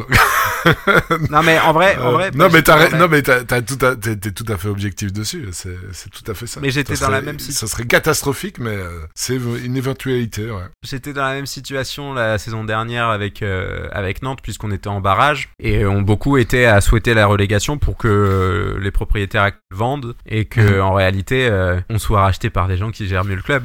Mais en vrai euh, descendre en Ligue 2 c'est tellement enfin remonter c'est pas si simple que ça donc Non, euh, non, je c'est, tout ça à à fait un autre football, ouais, c'est clair. C'est, c'est vraiment un autre football. hein. J'ai aussi des, des gars autour de moi euh, qui sont pour Saint-Etienne. Ils disent, ouais, mais vivement qu'on descende. Dit, les gars, c'est un autre sport après. Hein. Vraiment, euh, Ouais. jouer en Ligue 2, Ligue 1, c'est pas le même foot. euh, rien ne dit, même en construisant une belle équipe, exactement, qu'on va remonter euh, rapidement. Voilà, ça, c'est peut-être euh, la petite parenthèse. Maxime, on va attaquer la dernière partie de ce podcast. C'est de loin le plus long, mais euh, aussi super, super intéressant, ce qui est tout à fait normal. Non, mais c'est bien, c'est bien. Je dois m'adapter un peu à tous les invités, et puis euh, un thème n'est pas l'autre. Et puis quand on a la chance d'avoir quelqu'un qui a développé euh, l'application, le, enfin, je veux dire le side game, c'est pas vraiment un game le plus important autour d'Ossorar, c'est normal que ça prenne du temps et que ça intéresse, parce que ça intéresse énormément de gens. Alors, je, regarde la liste. J'avais préparé la liste de questions que j'avais pris euh, donc d'auditeurs, de followers sur sur euh, sur Twitter et sur euh, sur Discord. Mais euh, il y a quand même pas mal de points déjà qu'on a abordés. Au niveau des nouvelles features, t'en as un peu parlé. Euh, T'as rien oublié comme nouvelle feature au niveau du de l'amélioration de données? Oh, si si. Ah là juste après je vais travailler sur un truc mais bon après euh, Top secret pour le moment? Non, mais en fait, je préfère annoncer les trucs sur lesquels je suis sûr qu'ils vont sortir euh, assez rapidement. On a tellement teasé avec la mobile app pendant des, semaines, comme un peu comme des salauds, je vais le dire clairement, que je préfère faire ça pour les gros trucs et les trucs sur lesquels j'ai un peu un calendrier clair. En gros, des trucs sur lesquels je peux communiquer, c'est euh, on va harmoniser les filtres. euh, là, sur les auctions, il y a des filtres qui sont sympas. On va les harmoniser sur tout le site, euh, notamment pour les offres. Tu vas pouvoir filtrer un peu granulairement, c'est-à-dire un mec, je veux un mec qui a tant de all-around, tant de decisive score, tant de SO5 score sur les X derniers matchs, à tel prix, son prix moyen, c'est ça, etc.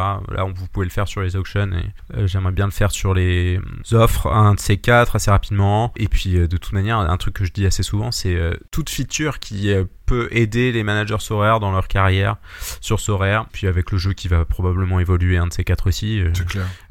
suivre cette évolution-là. C'était une question de Takamine Sorar. Alors, question de Srico. Comment Sorar Data récupère toutes les données Alors, on a une expertise en récupération de données qui est millénaire, et donc je ne révélerai pas mes secrets. non, non, on, on a, on a plein d'endroits où on récupère de l'information, ça sera un peu long. Là, tu et- l'as expliqué pour les euh, indisponibilités déjà. euh. Ouais, voilà, mais après, euh, c'est maintenant, c'est surtout Opta qui nous fournit de la donnée. et ça, c'est un grand plaisir. Parce que, en fait, voilà. On, Et donc, on- vous avez un accord direct avec Opta, quoi. Ouais, c'est pas via. ouais, on, paye, on paye Opta, on a un accord sur quelques années. Et donc, bah, toutes les stats et toutes les infos joueurs, maintenant, c'est c'est centralisé chez eux. Quoi. Alors, question de Enfant de la Lune. Penses-tu qu'un jour il sera possible de faire des essais de line-up, c'est-à-dire que j'ai des joueurs et des line-up en target en tête, sans avoir euh, tous les joueurs j'aimerais savoir combien ça aurait euh, scoré sur tel ou tel game week. Ouais, alors ça, Donc, ça ce va sont arriver des, des, des simulations, quoi. Ouais, ouais, ouais. Non, mais ça, je, ça c'est, j'ai un truc que j'ai en tête. J'y pensais encore hier. En fait, on va avoir déjà un truc qui va arriver euh, dans pas trop longtemps sur le Lineup Builder, qui va te recréer en gros les dernières, les dernières game week et te dire euh, ce que t'aurais gagné. Alors moi, j'aime pas du tout cette feature, mais euh, mais on m'a dit de le faire, donc je vais le faire. Euh, quand je dis on m'a dit de le faire, c'est euh, c'est euh, c'est dans l'équipe euh, Solar Data. Mais je comprends l'intérêt, mais en fait, je trouve que c'est un peu biaisé. Et, enfin, en fait, l'historique pour moi ne veut pas dire que tu vas gagner cette semaine, tu vois. Mais je comprends qu'il y ait des gens qui veulent un peu voir est-ce que cette line-up euh, aurait eu du succès à l'époque. Et tu, on peut aussi se dire, si elle a eu du succès avant, il n'y a pas de raison pour qu'elle ait pas du succès à nouveau. Et ça, je veux bien, je veux bien comprendre ça, mais euh, c'est pas un truc que moi qui me semble impératif pour moi, mon expérience de manager. Mais ça, c'est un truc qui va arriver pour le line-up builder. Et euh, oui, alors en fait, c'est un peu une sorte de fantasy line-up builder, mais je veux un truc assez, assez construit et assez intéressant. Moi, je- dans ma tête, j'ai des trucs euh, avec un budget, c'est-à-dire euh, tu te dis, euh, moi j'ai tant de budget, je veux tel line-up, comment j'y arrive, etc. Et ça, c'est un truc sur lequel il faut Ouais, qu'on travaille un peu plus que juste euh, moi qui dis il faut qu'on fasse ça. Et donc ça, c'est quelque chose qu'on va faire. Et puis euh, en fait, surtout ce qui me, ce qui m'angoisse un peu, très franchement, c'est surtout sur euh, comment on va aller sélectionner les, enfin tu vois comment on va aller trouver une expérience suffisamment intéressante pour que quand tu vas aller chercher des joueurs, ce soit pas le bordel et que tu vas avoir, enfin voilà, c'est surtout sur l'expérience utilisateur qu'il va falloir travailler pour pas que ce soit trop fouillis et que ce soit la meilleure expérience possible. Donc ça, c'est une fois toujours euh, UX, enfin user-friendly, quoi. Ouais, et une fois qu'on a le principe, hein, le- les maquettes en gros, et qu'on s'est mis d'accord sur euh, ce qu'il y aura dedans, euh, ça, ça, ça, ça, ça sera un truc qui me passionnera tellement que ça sortira rapidement. Super, donc euh, ce sera quelque chose qui sera tout à fait possible dans le futur. Euh, Autre question de Shahan, est-ce qu'il y a une date prévue pour le retour des Sorar Data Leagues? Ouais, alors Bien, peu- c'est fini. j'ai un peu déconné là-dessus, où j'ai dit, ouais, on va se mettre en pause pendant une ou deux semaines. Ouais, j'ai Euh, entendu ça tout à l'heure.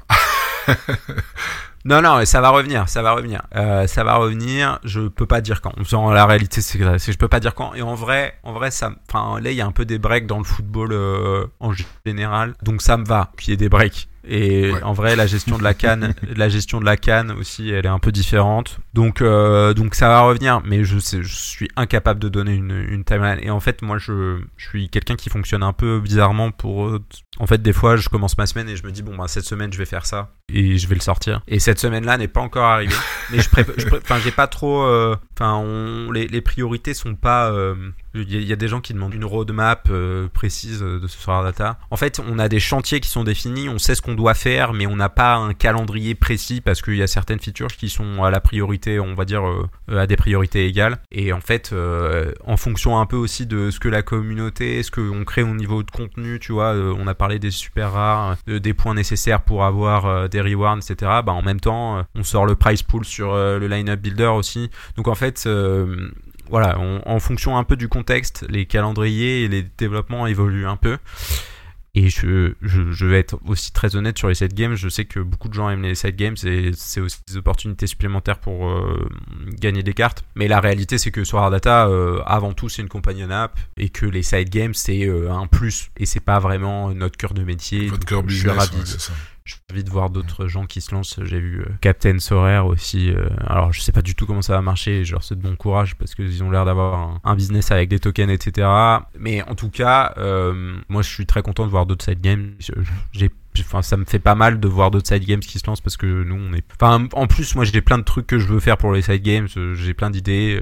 Euh, adapter les terrains qu'on a mis sur euh, le site Solar Data pour les side games aussi, avoir une expérience sympa, rajouter ça sur l'application mobile aussi. Mais ça prend du temps et c'est pas la priorité euh, actuellement. J'allais justement, ça c'était ma dernière question à moi. Si parce que finalement tu as pu appliquer ça à, à je présume que tu peux l'appliquer à d'autres play to earn dans le futur quoi. Ouais, alors là-dessus bah bien évidemment on suivra Sorare où ils iront hein, mais tu vois le pitch aussi de Sorar Data c'est on va se renommer un jour. Euh, genre, on, a déjà l'idée euh, assez précise du nom et euh, comment on s'appellera, mhm. qu'est-ce qu'on a envie de faire. Mais en fait, il y a un truc qui est très spécifique à Sorare et je m'en rends de plus en plus compte, c'est que il y a un lien avec le physique, un lien avec le monde réel qui est assez fort et que pour nous c'est assez évident ben, de lier ces deux mondes, etc., d'aller chercher de la data qui existe déjà et de proposer une companion app autour de ça. Et en fait, il va falloir qu'on soit assez vigilant et assez intelligent sur les projets qu'on choisira d'accompagner aussi parce que en fait tout n'a pas forcément besoin d'une companion app et euh, il faut que ce soit euh,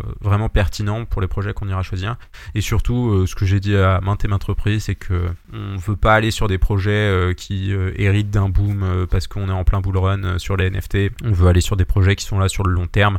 Et on a, une, on a, une, certitude avec Sorare assez forte. Bon, déjà parce qu'on connaît les gens mais surtout il y a le backing VC etc qui est assez, enfin, qui est énorme. Donc on est assez confiant avec Sorare. Et déjà Sorare, ça nous prend énormément de temps. S'ils sortent un nouveau sport dans les mois ou années qui viennent aussi, ça rajoutera du travail. Euh, mais euh, on est euh, à l'affût d'autres compagnies app aussi à développer pour d'autres jeux. Ouais, et puis le fait que t'as pas la pression, enfin le serveur data n'est pas n'est pas tokenisé, donc t'es pas non plus de obligé de suivre, enfin de délivrer d'abord une roadmap et puis de la suivre à la lettre euh, sous peine d'être sanctionné au niveau du pricing du token. Donc euh, c'est bien, ça, permet de, de, pouvoir évoluer euh, dans des bonnes conditions, quoi, sans avoir une épée de Damoclès au-dessus de la tête. Hein. C'est pas ma cam, tout ce qui est token, etc.